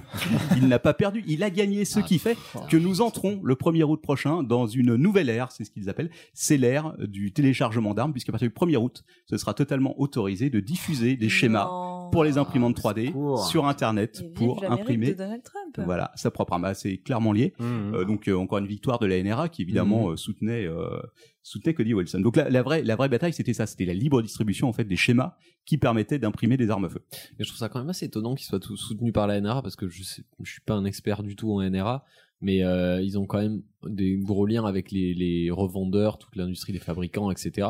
Or, c'est un modèle qui est un peu du hacking de, Oui, de mais- ce marché-là. À mon avis, ils savent qu'il y a très peu de personnes qui vont le faire au final. Ouais, c'est vrai. C'est faut voir parce qu'il faut quand même le vouloir, faut Tu avoir son imprimante, faut euh, Surtout qu'ils veulent défendre leurs droits avant tout en fait. Ouais, c'est ça. disent que ça c'est protégé, eux seront protégés et en Mm. plus ça va faire diversion et euh, Oui, c'est en fait, vrai. Devant euh, donc devant euh, les tribunaux, euh, Cody Wilson euh, et son association, parce qu'ils ont créé une association qui est dédiée à ça. C'est une grosse association quand même. Ils ont 10 salariés pour vous donner une idée de Ah oui. boss. euh, Free que- gunfight Voilà. for mass murder. c'est ça. Et en fait, il s'est basé sur quoi? Sur les deux premiers amendements. Premier amendement, la liberté d'expression, et donc euh, diffuser ce que je Oui, veux. non, mais diffuser euh, ce que tu veux, attends, exactement. La liberté d'expression, avec ce compte-là, je peux assassiner quelqu'un dans la rue et c'est de l'expression, quoi. Enfin, C'est le deuxième amendement, c'est le droit de porter une arme. Les deux ensemble, effectivement, ça, voilà. Je vous propose qu'on ne discute pas trop la, la constitution américaine, sinon on est là pour six mois. Ouais, bon, je pense qu'on sera tous, euh, on aura tous euh, quelques des avis qui sont à peu près identiques là-dessus. Par rapport à la France, c'est vrai que c'est un gros décalage euh, culturel. Ah, bah, pas- clairement, ouais. Ouais. Ouais, c'est clair. C'est euh, c'est hallucinant. Euh, D'ailleurs, je sais plus combien de meurtres il y a euh, tous les ans là-bas euh, par arme à feu, mais Un par jour déjà. énorme. un truc, c'est plus euh, Non, que mais ça, c'est beaucoup plus que ça. c'est oui, fou- oui. C'est monstrueux. Ouais. Ouais, je crois que Alors, le top du top, c'est Los Angeles. Euh, jour, Los Angeles, c'est. Bah, on, une ville, on- on vous ressortira les stats, mais surtout que cette année ils ont battu des records et euh, enfin en plus avec les mass murders qu'il y a eu depuis le début de l'année, c'est absolument Ouais. monstrueux. Ouais, les fusillades dans les écoles, je crois que c'était quasiment une par semaine depuis le début de l'année. Ouais, Ouais, c'est complètement fou. Parce qu'on voit, on voit les, on entend parler des grosses fusillades, mais des fusillades dans les écoles où il y a un, deux morts, c'est euh, pas Mm. tous les jours que ça arrive, mais en tout cas, c'est, c'est, euh, très très très souvent, quoi. Mm. Alors bon, voilà, donc en, gros, c'est plus, euh, c'est plus, euh, c'est plus un fantasme de, science- de science-fiction. On est vraiment arrivé à un moment où tu peux le faire. Alors, l'imprimante 3D, c'est un imprimante en plastique, donc c'est vrai que c'est, euh, c'est, c'est facile, c'est accessible à tout le monde, mais on reste limité par ce côté plastique qui fait que l'arme, effectivement, même euh, si c'est très bien fait, euh, elle va s'autodétruire toute Bah seule oui, parce qu'elle dire, ça fond, en fait, Voilà. euh, avec la chaleur. voilà, c'est ça. Ouais. Donc on passe là à l'étape suivante, ça s'appelle la CNC. Alors les CNC, je sais pas si vous savez ce que c'est. Non. pas du tout. Alors les Centre CNC national des cinématographies. Oui, alors il y a ça, mais c'est surtout, alors c'est en anglais, c'est des machines, euh, c'est des, euh, qu'on dit, machines-outils à commande numérique.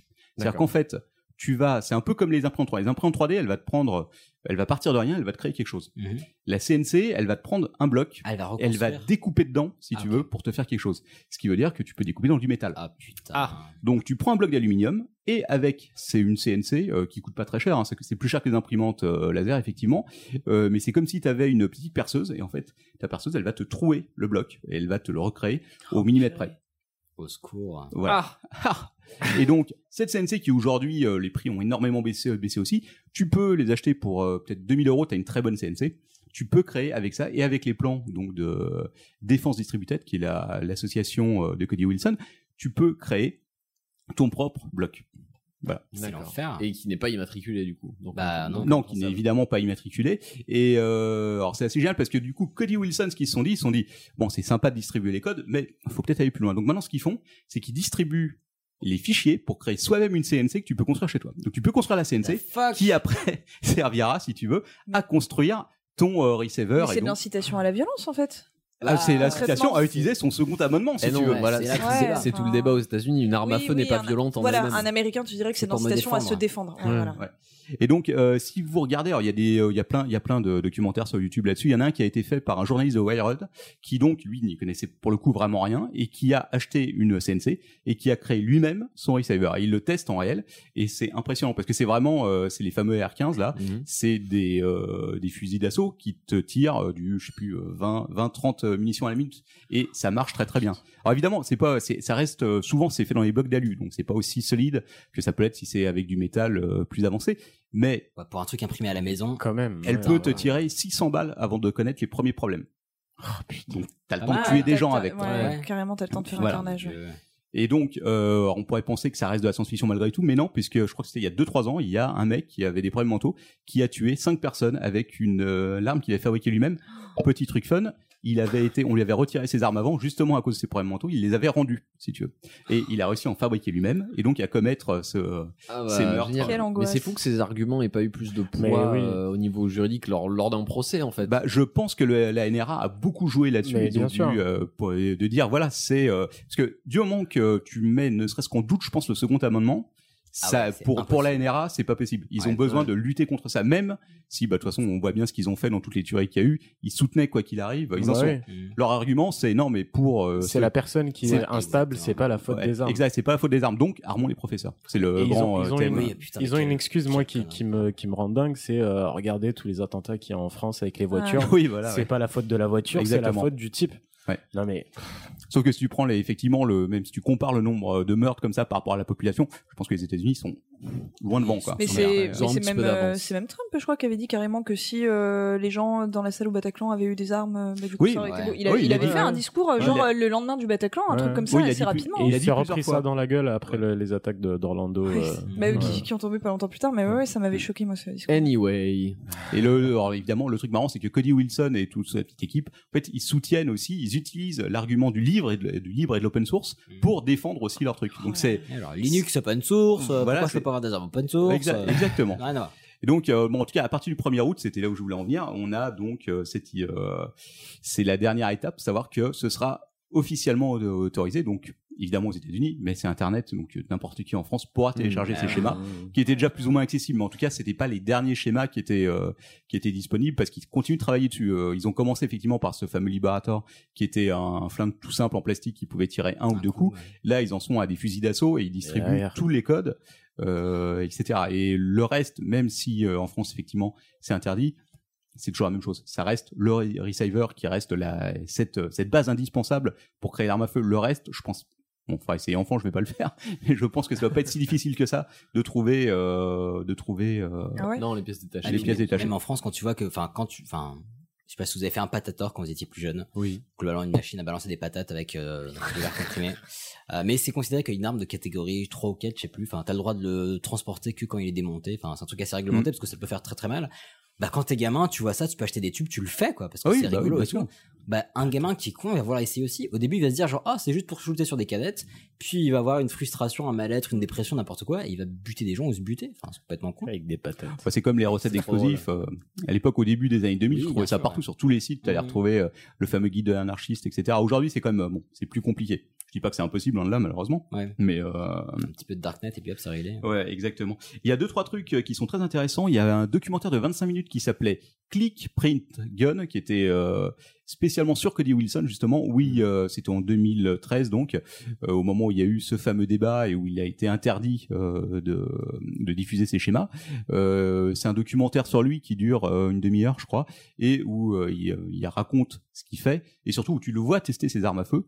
Il y a aussi le la vidéo de de Wired où tu vois donc le mec tester son AR-15 et ça c'est absolument hallucinant parce que c'est euh, c'est une arme quoi. Tu vois pas la différence honnêtement avec. Euh, tu peux pas quand tu vois le truc comme ça, tu peux pas dire une seconde que ça a été fait à la main. Alors que le mec a juste avait juste l'imprimante, enfin la CNC et euh, il a lancé le fichier Mm. en une heure, il avait son bloc. Alors après il y a un peu de montage à faire etc. Mais c'est euh, ouais une une heure je crois ou peut-être deux ou trois. Enfin en tout cas pas plus. Euh, oui si ça dure une journée c'est vraiment le maximum parce que ça l'alu ça se ça se travaille très facilement en plus. Ouais. Quand c'est une pas de l'acier. euh. ah non non c'est pas de l'acier etc mais ça reste assez solide pour pouvoir euh, gérer euh, donc c'est la partie qui prend le qui prend la balle qui avec leur sorte la refait monter dans le dans le canon et ainsi de suite donc euh, donc voilà et euh, sinon évidemment le site internet si vous voulez jeter un coup d'œil euh, c'est défensedistributed.com qui est le site internet de Cody Wilson et de son assos où ils font justement ils mettent en ligne tous les schémas et où euh, on vous conseille évidemment pas de le faire Bien sûr. Oui, non, mais c'est intéressant d'un point de vue culturel d'aller voir un peu euh, Mm. la façon dont ils défendent euh, dont ils défendent ça genre Rien que le nom du truc, le, le fait qu'ils Ouais, appellent le premier Defense, prototype quoi. Liberator, oui bah oui ça en dit long sur les intentions du, garçon. Propagande. Mais le l'imprimante, euh, l'impression 3D en plastique a aussi fait beaucoup de beaucoup d'avancées en 5 ans. Mm. Donc euh, je sais pas où ils en sont aujourd'hui, mais je crois qu'il y a cela 3-4 ans, ils arrivaient à faire des fusils d'assaut avec du plastique. Ouais, tu pouvais Oh. peut-être tirer 100 balles seulement, Putain. Mais euh, voilà, J'aime 100 bien balles le c'est beaucoup. Voilà, Ouais. c'est beaucoup quand t'es en face du euh, du Ouais, truc. Ouais. J'espère que ça va pas rebondir négativement sur l'impression 3D parce que pour le coup ça a permis des progrès dans la médecine etc Bah, qui sont incroyables. Bah oui, oui, mais en fait, ils, ils, ils sont trouvés par rapport à un, à un véritable problème, et d'ailleurs le Sénat américain, je crois, avait fait un des débats là-dessus, à savoir est-ce qu'il faut euh, interdire, enfin interdire, en tout cas réglementer les imprimantes 3D, comme on réglemente les armes à feu.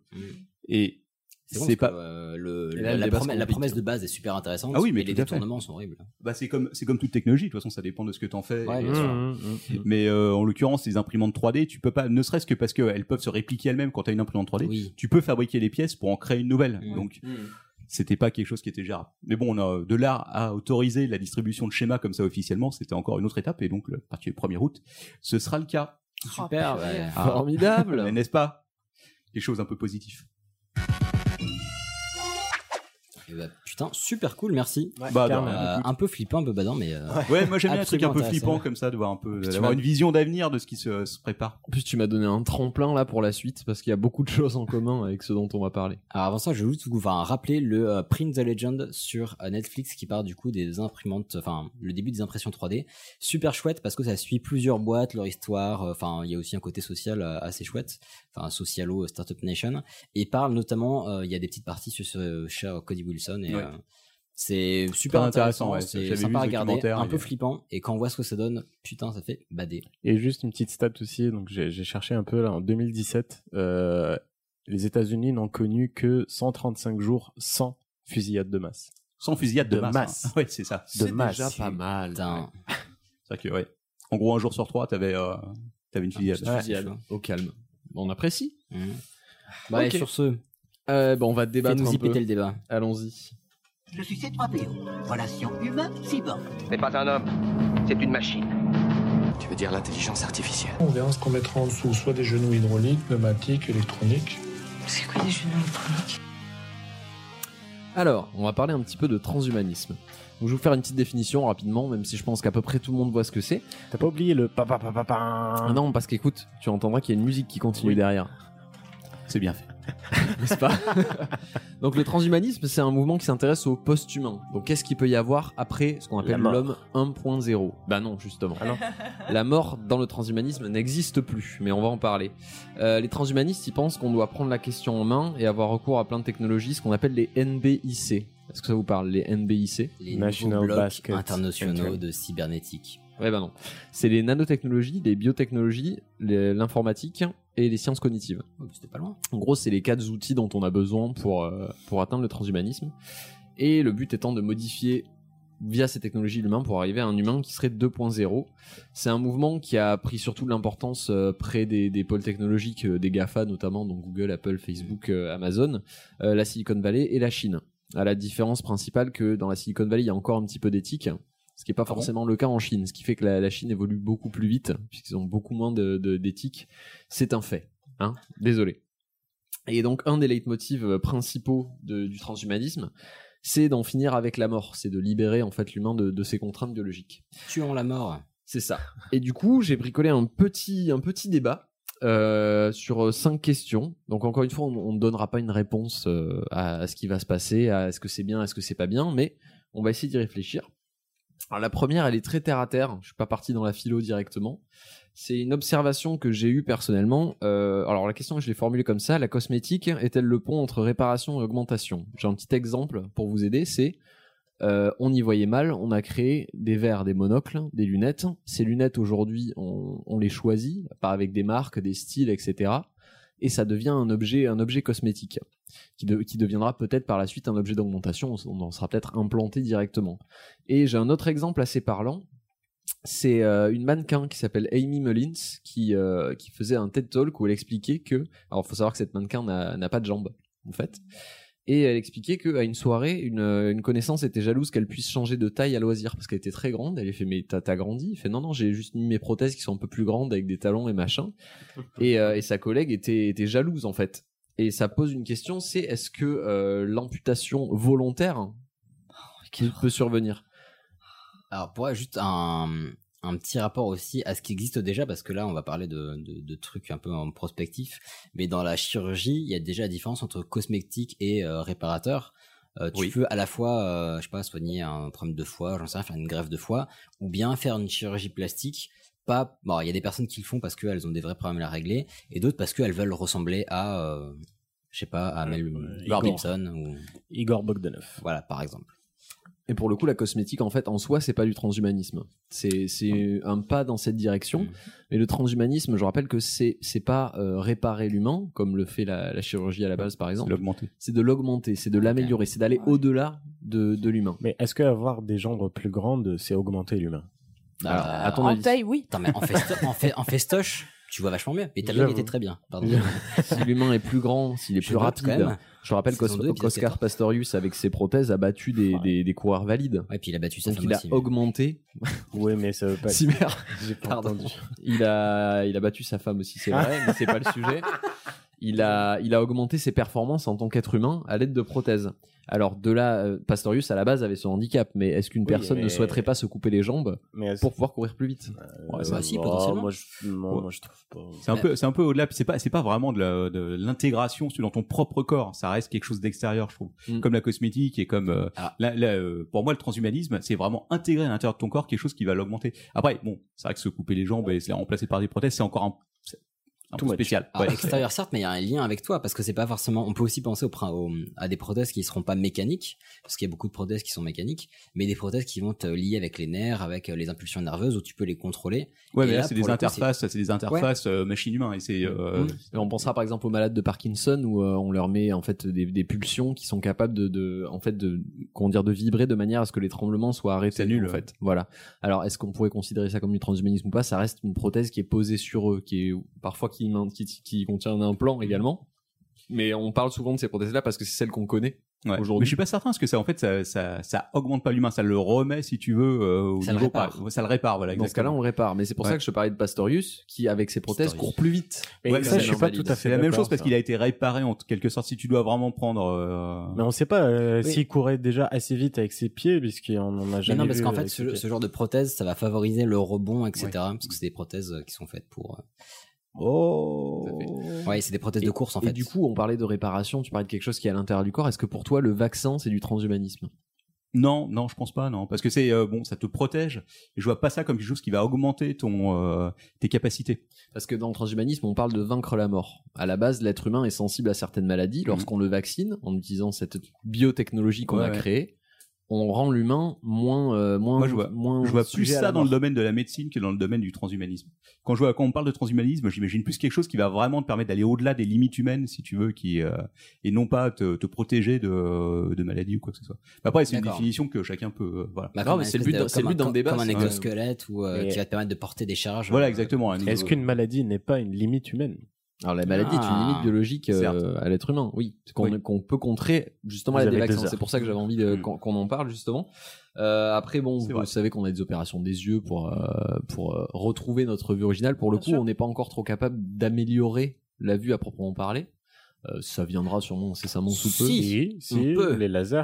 Alors laser et pas que, euh, j'ai vu des documentaires ultra intéressants là-dessus et qui du coup touchent au pas transhumanisme, j'en sais rien, où en fait quand tu euh, bombardes une, alors c'est des recherches qui ont été faites et euh, et, euh, et véridiques, enfin pas véridiques mais Continue ta phrase, tu me fais peur là. Mais tu peux Ouais. bombarder certaines zones du cerveau avec des impulsions.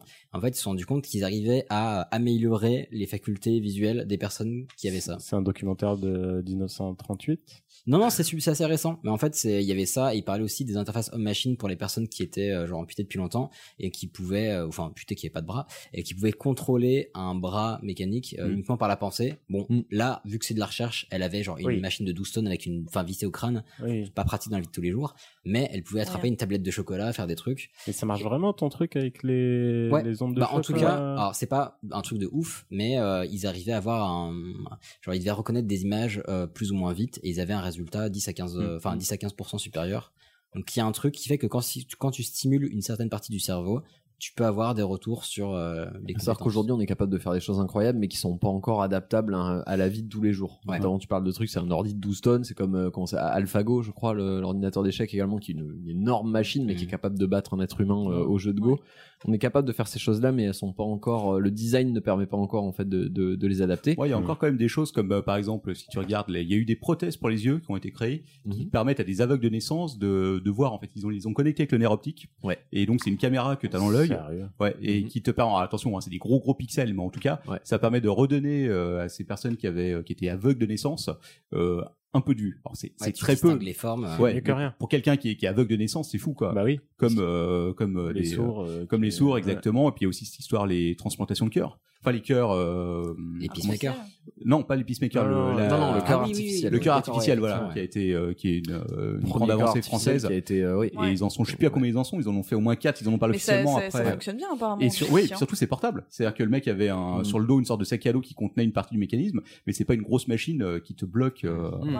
Mais pas là, pour le, te faire piquer mais tout là, ça pour dans le coup, on est, Ah on, est encore dans du réparateur, mais on, est, dans ce qu'on appelle un cyborg en fait. Ouais, voilà, c'est ça. vraiment entre un homme et une machine. Et là, pour le coup, le, bah, le biologique est vraiment lié euh, à l'informatique. Et Et t'as on- un vrai lien. euh, Et toutes les limitations dont on parle ne sont que des limitations à court terme en fait. On parle de la résolution des caméras pour rendre Oui. la, la vue à un aveugle. Ça, c'est une dans une dizaine d'années, c'est on n'en parle plus. On, on les a en 4K Mm. en fait. C'est vraiment à court terme.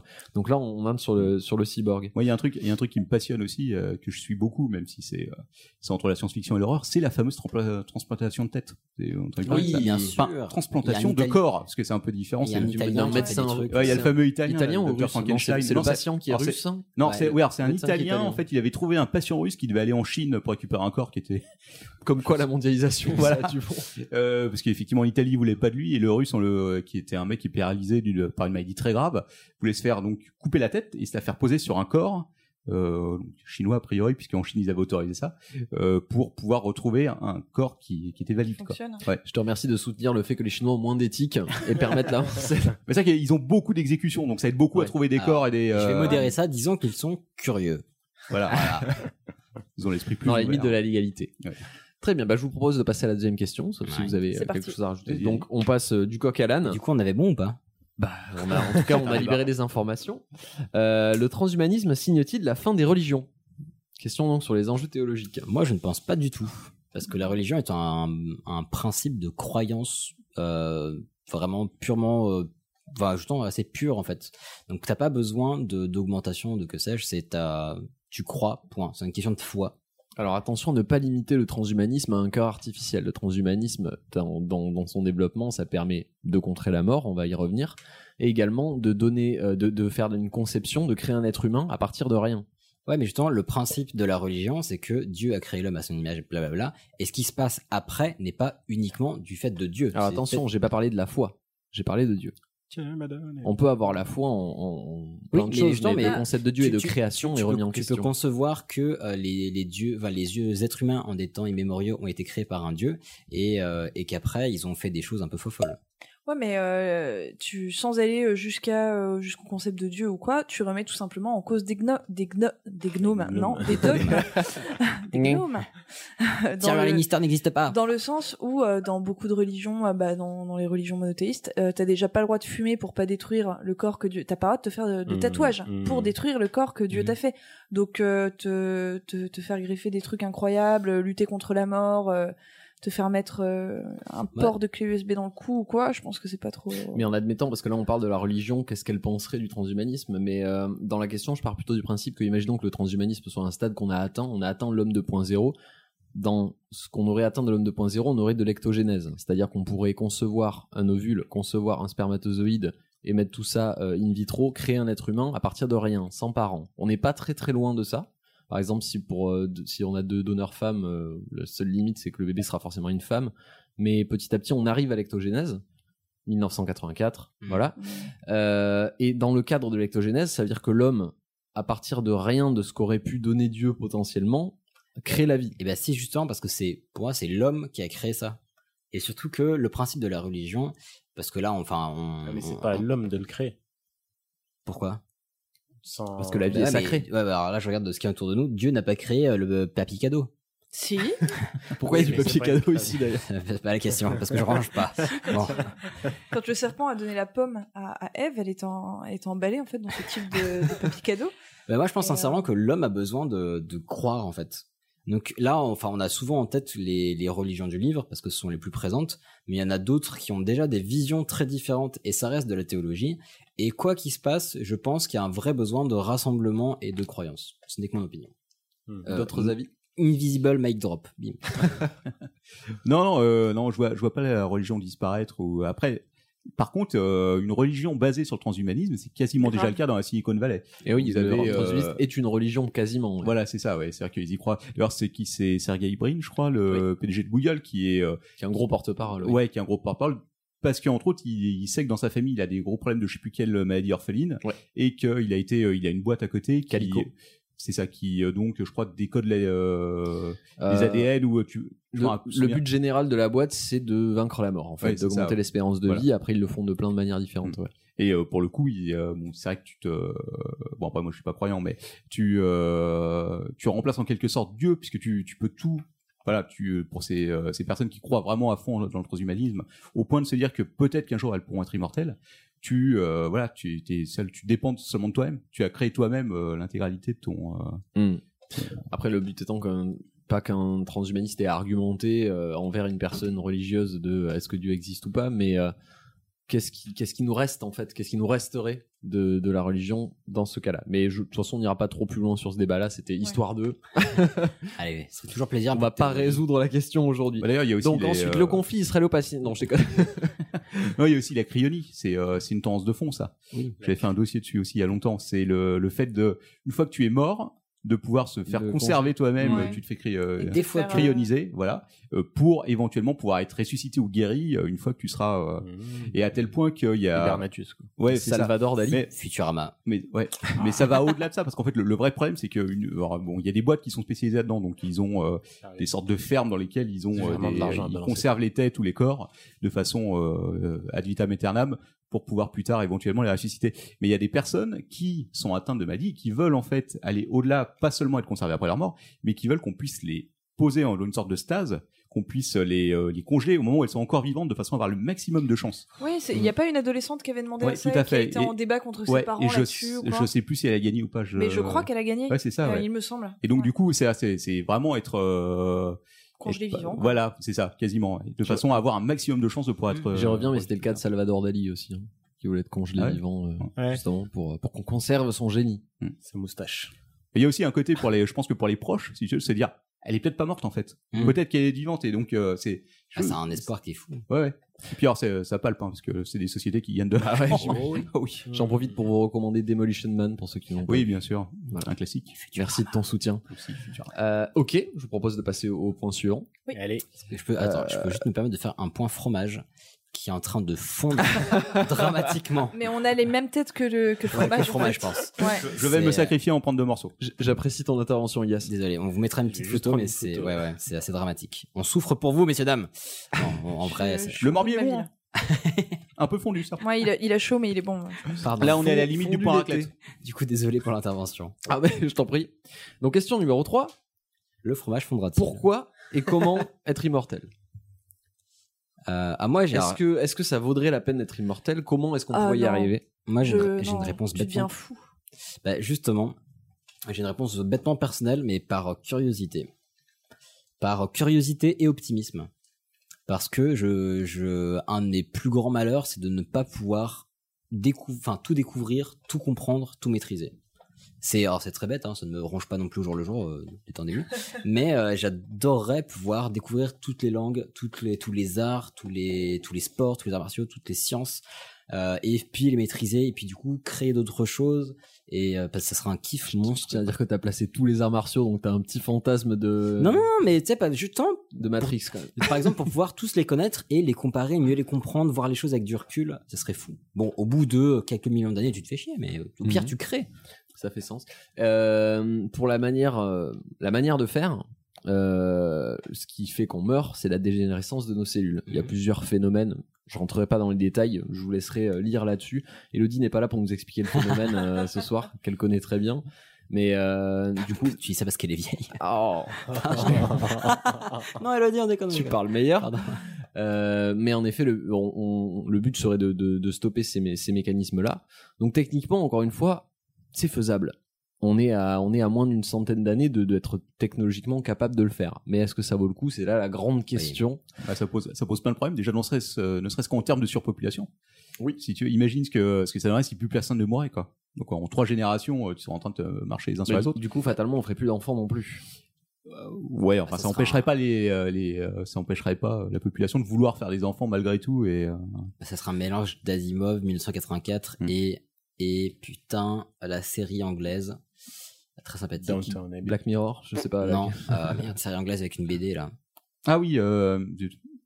Oui. Je vois ce que tu veux. Je vois ce Oui. que tu veux. Très bien. Bon, Euh. Non mais bon, ça serait, ça serait quelque chose. J'imagine que ce serait quelque chose qui serait réservé une fois de plus aux très très riches, quoi. Mm. Ah oui, ouais, Forcément, ouais, ce serait, euh, ce serait pas. euh, C'est un, des- c'est un des plus gros problèmes de toutes ces théories transhumanistes, c'est les, les bah, inégalités c'est- sociales. C'est c'est pour ça que ceux qui euh, vraiment qui bossent le plus dessus, qui y croient le plus, c'est dans la Silicon Valley, c'est souvent les euh, les personnes qui sont. Ils ont euh, un peu de Ça sous sera peut-être voilà. remboursé par la Sécu, qui sait. Ah, mais dans, les, dans les SF, c'est très souvent abordé et effectivement, c'est un des plus faciles à, à citer et un des seuls que je connaisse. Et euh, Asimov en enfin évoquait la question un moment où euh, c'est pas un gros spoil mais euh, il y a un moment dans un des bouquins où il y a mettons un super super super super super ordinateur qui euh, bah, qui du coup est tellement loin de l'intelligence humaine qui va euh, régir toute le oui régir ça? Oui c'est toute on va dire toute l'existence sur Terre en fait. Il va dire combien de personnes il doit y avoir à tel endroit, qu'est-ce qu'ils doivent cultiver comme comme ressources, qu'est-ce qu'ils doivent manger pour que leur bonheur soit optimal. Hmm. C'est que s'il y a trop de population, ça va baisser. Alors là, on se rapproche plus de la singularité que de que de notre sujet de transhumanisme. Oui, oui. On va peut-être pas parler de la singularité aujourd'hui parce que ça étendrait un peu trop le sujet. Pardon. Ce qui est intéressant euh, par rapport à ce débat d'immortalité, c'est qu'il y a des sondages qui ont été faits à ce niveau-là, et la réponse qui ressortait le plus, c'était pas que les, alors, lorsque les gens leur posaient la question, c'était pas que eux voulaient être immortels, c'est qu'ils ne voulaient pas perdre leurs êtres chers. Ah, Donc bah ils oui, voudraient offrir l'immortalité, mais ouais. pas l'avoir pour eux. Tu veux dire que je suis égoïste? Oui. Mais non, parce que être immortel, ça veut aussi euh, vouloir dire effectivement euh, perdre tous les gens euh, que, que tu connais, et te retrouver seul au bout d'un moment. Hmm. On va pas parler d'Highlander, ça, Oui, ça va un peu loin. Mais c'est vrai, mais ils laissent faire chier. Bah ouais. Et après, t'as la flemme de te faire des nouveaux copains parce que tu sais que tu vas les perdre. Et euh, donc, euh, ce qui est intéressant aussi sur ce point d'immortalité, on, on parlait tout à l'heure de la série Altered Carbon qui traite un peu de ça. Euh, c'est qu'un autre point duquel on on n'est pas proche encore, mais qui est une piste qui est explorée activement, euh, c'est que télécharger la conscience humaine, c'est un but en soi. C'est-à-dire être capable de, de prendre la conscience d'un être humain et de la recomposer Mm. de manière informatique pour potentiellement la transvaser dans une autre enveloppe derrière, mais surtout qu'elle reste vivante de manière Ça, informatique. C'est le fameux débat de l'âme, à savoir est-ce que, on- que si on te copie totalement, est-ce que c'est toi ou est-ce que c'est juste une copie de toi. Mm. Et, euh, c'est le. Et qui est traité Voilà. dans Altered Carbone, effectivement, Oui. avec la virtualisation de l'être humain. Et on en avait parlé dans Les Enfers, à toute fin de mon sujet sur les Enfers, où quand tu tortures euh, une conscience humaine virtuelle, est-ce que c'est de la torture ou pas? Grande En tout question. cas, faut savoir que c'est un, un projet qui est mené, qui a été mené par une boîte qui s'appelait euh, The Blue, euh, le projet Blue Brain aux États-Unis. Aujourd'hui, c'est traité par deux sociétés. Donc, on a le, aux États-Unis le Brain Activity Map Project et en Europe, on a le projet Human Brain, qui sont deux projets qui travaillent justement au fait de télécharger euh, la conscience de l'être humain de Hicham. Qu'est-ce que tu fais? Il fait plus frais. Ah, Hicham est allé se terrer là où il fait plus frais. Très bien. Après, ça, Euh, euh, ouais, non, mais après, ça va être un spoiler, donc on va pas en parler.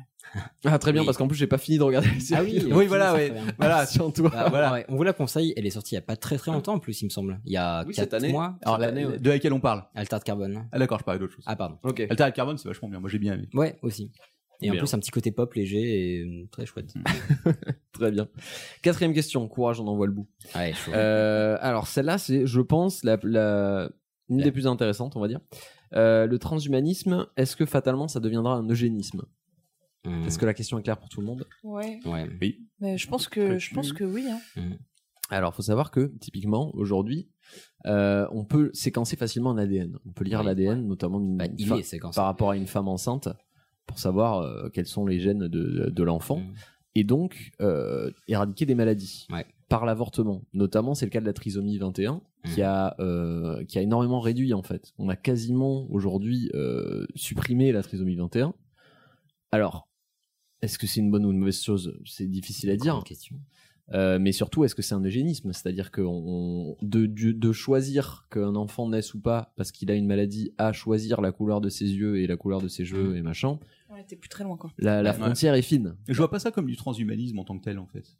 Le fait de, de choisir les, la Ouais, on génétique reste, de on son reste, enfant. pour moi, on reste dans la biologie. On reste dans le, dans le fait de. Ça, c'est de l'eugénisme, mais pour moi, justement, s'il y a transhumanisme, je pense qu'il y aura eugénisme parce qu'on va tellement. Enfin, il y a la notion de contrôle fric, on va se dire. oui, on oui, non, mais de tout toute façon, tu vas, tu vas vers cette tendance. À savoir que si tu veux, euh, si tu veux ne jamais être malade, si tu vas avoir euh, des personnes qui sont parfaites, forcément, tu vas tomber sur le, sur le fait de sélectionner euh, dès, le, dès la naissance, enfin, avant la naissance. Et puis en plus, il y a un truc, alors, je sais pas si tu veux l'aborder après, mais je pense à quelque chose, c'est que euh, là, on parle de transhumanisme et de d'eugénisme, donc potentiellement éradiquer ceux qu'on considère comme biologiquement bien, ouais. inférieurs. Mais est-ce qu'on peut pas aussi imaginer un asservissement des biologiquement inférieurs? Ça faisait partie du point, c'est-à-dire Voilà. que quelle place y aurait-il pour un humain 1.0 dans un monde où il y aurait de plus en plus d'humains 2.0 bah, même avec un 2.0, imaginons que tout le monde ait une puce et on regarde ton identité biologique. Si on considère que biologiquement t'es une sous-merde, et ben tu seras au service des gens qui sont, on va dire, plus résistants biologiquement, et ça pourrait être un, une La loi de la société, jungle. ouais, une société bien, bien, bien, chum. Alors Mais- pour moi, dans cette définition-là, tu serais carrément pas né en fait. bah, ce que je me dis, c'est que pas forcément justement. C'est la, période de transition, si tu veux, entre Ouais, le moment voilà. où tout le monde Peut-être est... qu'ils vont vouloir de la main d'œuvre pas chère et pas bosser et laisser ceux qui ont une biologie pourrie bosser. Ou sinon, on vous tue avec la puce. Bim. Voilà. Euh, J'ai des idées pourries, mais je vous Non, c'est quelqu'un bien normalement. C'est possible. Et c'est pas un sujet tout rose. Hein. Euh, très bien. On va parce que quand même, je commence à prendre beaucoup de temps. Euh, je voulais passer sur le dernier point que je trouvais le plus intéressant, c'est euh, comment s'y préparer à l'avènement de ces technologies, de ces choses qui vont arriver en fait. Le suicide. J'avais plusieurs axes, à savoir l'école, le travail, la politique et la morale. Notamment à l'école, l'idée que j'avais en tête, c'est à l'heure qu'il est. J'ai pris l'exemple du métier de radiologue. Aujourd'hui, un radiologue, c'est un métier qui est très bien payé. Euh, et pourtant, une machine est capable d'effectuer le travail d'un radio- radiologue 300 fois plus vite et mieux qu'un radiologue humain. Et c'est le cas pour pas mal de, de- de métiers différents. Euh, et encore aujourd'hui, ça va, mais d'ici quelques dizaines d'années, ce sont des métiers qui vont disparaître. Tous les, Ra- mé- tous les radiologue, c'est un métiers bullshit d'analyse. jobs en fait. Pardon? Radiologue, c'est un bullshit, c'est un bullshit jobs en fait. Ça le deviendra. Alors, c'est là que je vous invite à euh, aller regarder sur YouTube une conférence qui s'appelle euh, qui s'appelle Designer cherche IA empathique, qui est très sympathique. Et euh, là, du coup, ça traite plus du principe d'IA que du principe d'augmentation. Je sais pas si c'est proche euh, ou pas, mais il disait en fait, euh, voilà, il y a des IA qui arrivent, qui vont automatiser des choses, qui vont pouvoir entre guillemets, qui ne se voit pas l'audio, mais faire le travail de, de designer. Donc, est-ce que les designers vont perdre leur travail? Parce qu'on peut générer des interfaces les plus logiques, etc. N'hésitez pas forcément. Je vous invite à regarder euh, cette présentation parce qu'elle est vraiment très très chouette. Donc, je vais pas vous la spoiler, mais euh, le, le combat de beaucoup de, de pro IA, c'est que l'IA doit servir à libérer du temps aux êtres humains pour réfléchir aux vrais problèmes en fait. Donc, l'IA va permettre d'effectuer des tâches et l'augmentation aussi, pardon, potentiellement aussi pour justement, euh, en fait, l'intérêt du radiologue, c'est qu'il va pouvoir passer outre les données qu'il reçoit et réfléchir à d'autres choses, etc. Tu viens de me donner une transition toute trouvée, parce que le deuxième point, c'était la politique. Et euh, libérer du temps, c'est un, un gros problème, en fait, pour, euh, pour beaucoup de monde, puisqu'on en a déjà parlé, il me semble. Mais idéalement, euh, au jour d'aujourd'hui, ça se dit pas, je suis désolé, On t'en euh, on, on est, on, on devrait travailler pas plus de, de, de 15 heures, en fait, par semaine. Euh, et au niveau politique, on a, on a des, des, des politiques qui sont pas du tout dans cette optique-là, de travailler en commun avec l'intelligence artificielle, avec ce genre de technologie, pour euh, changer la condition de l'être humain. Or, ça devrait être le cas si on veut s'en sortir. Et donc, politiquement, ce que j'ai noté moi personnellement, c'est qu'il faudrait envisager de, de réorienter son vote politique vers des représentants qui comprennent un petit peu ce qui se passe dans les enjeux technologiques. Parce que là, on a encore, on C'est mal parti. Bah, du Bah coup, oui. on va voter pour personne. parce que là, on sort un petit peu du clivage droite-gauche. En ce moment, on sent que ça commence à, à se barrer. Mais pour moi, dans, dans le futur, on aura une opposition entre des bioconservateurs et des transhumanismes. Mm. Et des transhumanistes, pardon. Je pense que ce sera le spectre politique dans 50, 60, 70 ans. Dans le futur. Typiquement, oui, mais ça, ça me paraît réaliste quand on voit les enjeux qu'il y a Non, mais aujourd'hui. bien sûr. Mais euh, ils ont eu beaucoup de très bonnes idées. Et encore une fois, c'est pas du transhumanisme, c'est plutôt le rapport homme-robot. Euh, je conseille mille fois le cycle des robots d'Asimov, qui, euh, moi, m'a beaucoup surpris. Euh, J'avais un a priori né- négatif à la base, mais j'ai adoré parce qu'il y a une énorme composante socio euh, dans le bouquin et le rapport à- entre l'humain, la machine, Parce etc. que ça, ça pose le problème de la prise de décision par des robots. Savoir perdre une partie de ta prise de décision et la laisser à une intelligence artificielle qui est, euh, qui est peut-être plus intelligente que toi, qui va réussir à mieux régler les problèmes que toi, mais tu perds le contrôle dessus. Et c'est toute la question euh, sur, euh, sur ce type de problème, quoi. Et puis il y a une question d'ego aussi, de se dire, Bah oui. putain, Évidemment. Est-ce que quelqu'un a quelque chose qu'il voulait caler avant la, la- la fin de ce débat? Ah, c'est bon, j'ai tout dit. C'est quoi qui fait frais ouais, un- Je suis très content que tu t'intéresses à ce genre de sujets qui Il vont fait- définir ton avenir. J'espère fait que tu un ne comptes pas chaud. faire des gosses, enfoiré. Donc, euh, juste pour terminer, à lire euh, trois petits bouquins que j'avais du coup lu récemment euh, pour, pour développer un petit peu ce débat-là, euh, qui sont intéressants. Il y en a un qui est très très accessible, qui s'appelle Le transhumanisme en 12 questions, qui est écrit par Laurent Alexandre et Jean-Michel Bernier, et qui est en fait un débat entre un chercheur et un philosophe sur le sujet. Donc chaque question est traitée par les deux. Euh, on a ensuite l'humain augmenté de Edouard Klein-Peter du CNRS. Et pour terminer, demain, les post-humains, qui est pour le coup vraiment euh, philo, sociaux à fond, de Jean-Michel Bernier, du coup, euh, qui traite plutôt euh, des questions philosophiques derrière. Donc là, avec ces trois bouquins, vous avez vraiment un spectre euh, scientifique, philosophique et une confrontation des deux. Donc ça vous permet d'avoir un, un aperçu un peu, un peu général de tout ça. Cool. Voilà. Merci. Merci. Bah merci, top. Et vous voyez qu'il y a des pures préparations de sujets quand même. Hein. Euh, pas mal de sources, de bouquins. Ah ouais, j'ai écrit Ouais, cinq questions. C'était. Non, Ah c'est la recherche qui compte. Exactement. L'illusion de recherche en tout cas. Non, mais en plus t'as donné des bonnes sources, c'est chouette. Et puis bah en plus on teste des nouveaux formats comme ça, donc c'est parfait. Tout à fait. Euh, allez, du coup je propose de faire, euh, de faire, de pas vous trop faire patienter dans ce four euh, Oui. studio. Allons-y. Alors vous êtes prêts? C'est l'heure du diplomate à l'anglaise Mais attendez, vous êtes interprète ou diplomate? C'est vraiment le traditionnel diplomate à l'anglaise? Absolument. J'ai obtenu l'immunité du procureur. L'immunité, c'était ta récompense. Alors comme vous l'avez compris, on va parler de diplomate, de diplomatie et euh, d'immunité diplomatique. Alors, je vais essayer de pas passer trop de temps parce que là on fond comme ce fromage qui, euh, Comme le morbier. qui, qui brille de mille feux. Alors déjà pour vous, qu'est-ce que c'est qu'un diplomate? Quelqu'un qui a une plaque d'immatriculation verte. Hum, Pas que. C'est quelqu'un qui va négocier euh, quelque chose Hmm. Pour les intérêts soit d'un pays, soit d'une entreprise. Voilà. Pour les relations des deux pays en Voilà. même temps. Relation et entre. Bah, moi j'ai fait plus simple. Euh, c'est quelqu'un qui exerce la diplomatie. Voilà. C'est pas mal. Ah, ça me fait plaisir. Allez, on ferme. Tout le monde dehors. Ah bah je fais général, c'est la vulgarisation. Euh, donc ce, qu'on- ce que j'entends par diplomatie, c'est donc euh, politique, interaction avec d'autres pays. Ça peut avoir bien d'autres bien d'autres aspects. Et donc pour faire ça correctement, je parle vraiment de la diplomatie politique euh, inter-État. Donc l'État va engager des personnes avec une bonne formation politique, premièrement, mais également une étude très poussée de culture étrangère. Et donc pas uniquement la langue. C'est vraiment quelqu'un qui doit connaître en profondeur l'autre culture. Ça, c'est la théorie. Oui, oui. Oui. Alors, il y a quand j'ai vu, quand j'ai vu une nomination de Trump euh, sur certains diplomates, c'était chaud, quoi. Ouais. Et alors, il y a beaucoup de choses que je vais citer où ça sera de la théorie. Oui. bien d'accord. Donc, il peut y avoir des spécialistes de l'Espagne, d'Amérique du Sud, de, euh, du Groenland. Enfin, chacun va avoir sa petite spécialité. De la en- Flavonie. En, toute logique. La Flavonie, mais bien sûr, ah, fier d'être flavelon. voilà, pour les belles références. Donc, à quoi vont servir ces, conna- ces connaissances, encore en théorie? Donc, euh, bah, déjà, à, euh, premièrement, éclairer son pays sur la lecture des événements qui vont se dérouler à l'étranger et euh, ou à donner un avis d'expert sur une décision à prendre, et aussi à représenter son État dans son propre pays ou à l'étranger. Donc ça, c'est une notion qui est super importante, c'est que les diplomates, c'est une personnification de l'État. Il va le représenter, il porte la voix de l'État, il parle en son nom et il reçoit les messages en son nom. Et ça, c'est super important. Et Euh, dangereux. euh, bah dangereux non pour lui oui pour sa pour sa vie. Mais euh, sinon ça en l'occurrence c'est c'est un gros poids porté sur les épaules. Hum, donc euh, voilà donc ce truc là donc dans un autre pré- euh, dans un autre pays donc quand un diplomate va travailler dans un autre pays il va avoir trois grands types de représentation de l'État. Euh, est-ce que vous les connaissez d'ailleurs? Non, aucune idée. vous en avez forcément entendu au moins deux Répète ta question. Attends, ah si, euh, genre l'ambassadeur, le consul? oui oh putain elle est forte Et le troisième, euh, je ne sais le troisième c'est pas. bête comme chou Le ministre des Affaires étrangères? Euh, non, moi je parle de délégation diplomatique. Ah pour, oui, Pour une mission particulière. Donc le consulat, en fait, c'est l'incarnation de l'administration publique euh, dans leur pays pour les expatriés. Donc, alors là, on va parler de beaucoup de pays, diplomates, etc. On va distinguer les, le pays qu'on va appeler, on va dire, fournisseur. Disons, comme ça, disons ça comme ça. Donc c'est celui que le, le diplomate va représenter et le pays hôte qui va recevoir le diplomate. Ok. Fournisseur et auto. Voilà. Donc euh, le consulat, c'est, euh, on va dire, un comptoir administratif dans un pays hôte pour les expatriés. Donc c'est euh, c'est dans un consulat qu'on peut faire des démarches administratives classiques, donc livret de famille, passeport, etc. C'est une façon de pas retourner à Paris quand on est en pleine Russie, qu'on a des démarches à faire. Quoi. Donc il y a l'ambassade. Là, c'est un peu différent. Alors déjà, ouais, petite précision pour un pour le consulat, il peut y en avoir plusieurs par pays. Ouais. Euh, pour l'ambassade, donc c'est la grandes- représentation villes, offi- généralement. Oui, voilà. Pas forcément, et un consulat algérien à Besançon.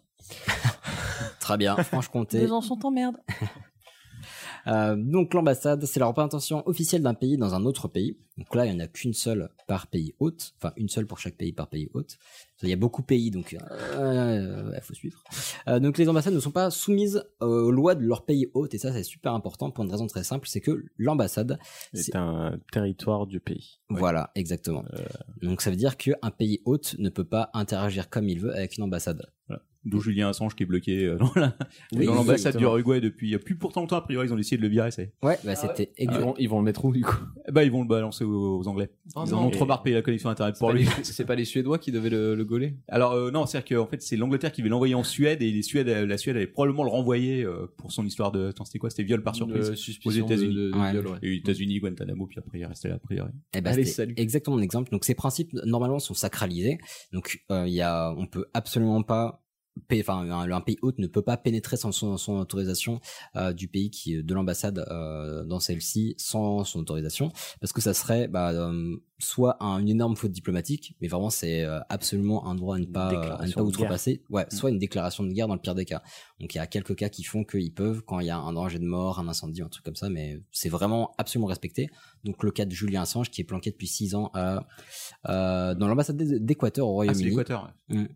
Euh, alors qu'il est poursuivi en justice, mais donc voilà, il n'a pas été délogé Dans la jusque là. Suède. Quel bordel Ou sinon, il y a un truc qui est beaucoup plus simple, c'est délégation diplomatique pour des raisons différentes. C'est une mission vraiment particulière avec un temps donné pour un échange scientifique, industriel, économique. Enfin, Des intérimaires de la diplomatie. bah, c'est juste qu'ils sont pas, ils ont pas un point fixe. On leur dit tiens, il y a une mission à mener pendant trois mois là-bas, faut et puis il y va quoi. Euh, donc tout- dans tous les cas, la représentation de l'État est très très forte et euh, la mission des diplomates peut être assez diverse. Ça peut être soit dans des cas très officiels, genre bah, des réunions, des machins et tout, ou plus officieux dans euh, bah genre à la machine à café dans les couloirs. Ouais. Une sorte Mais- de station-service pour espions quoi. les mecs. Oh, bah ouais, aussi, aussi.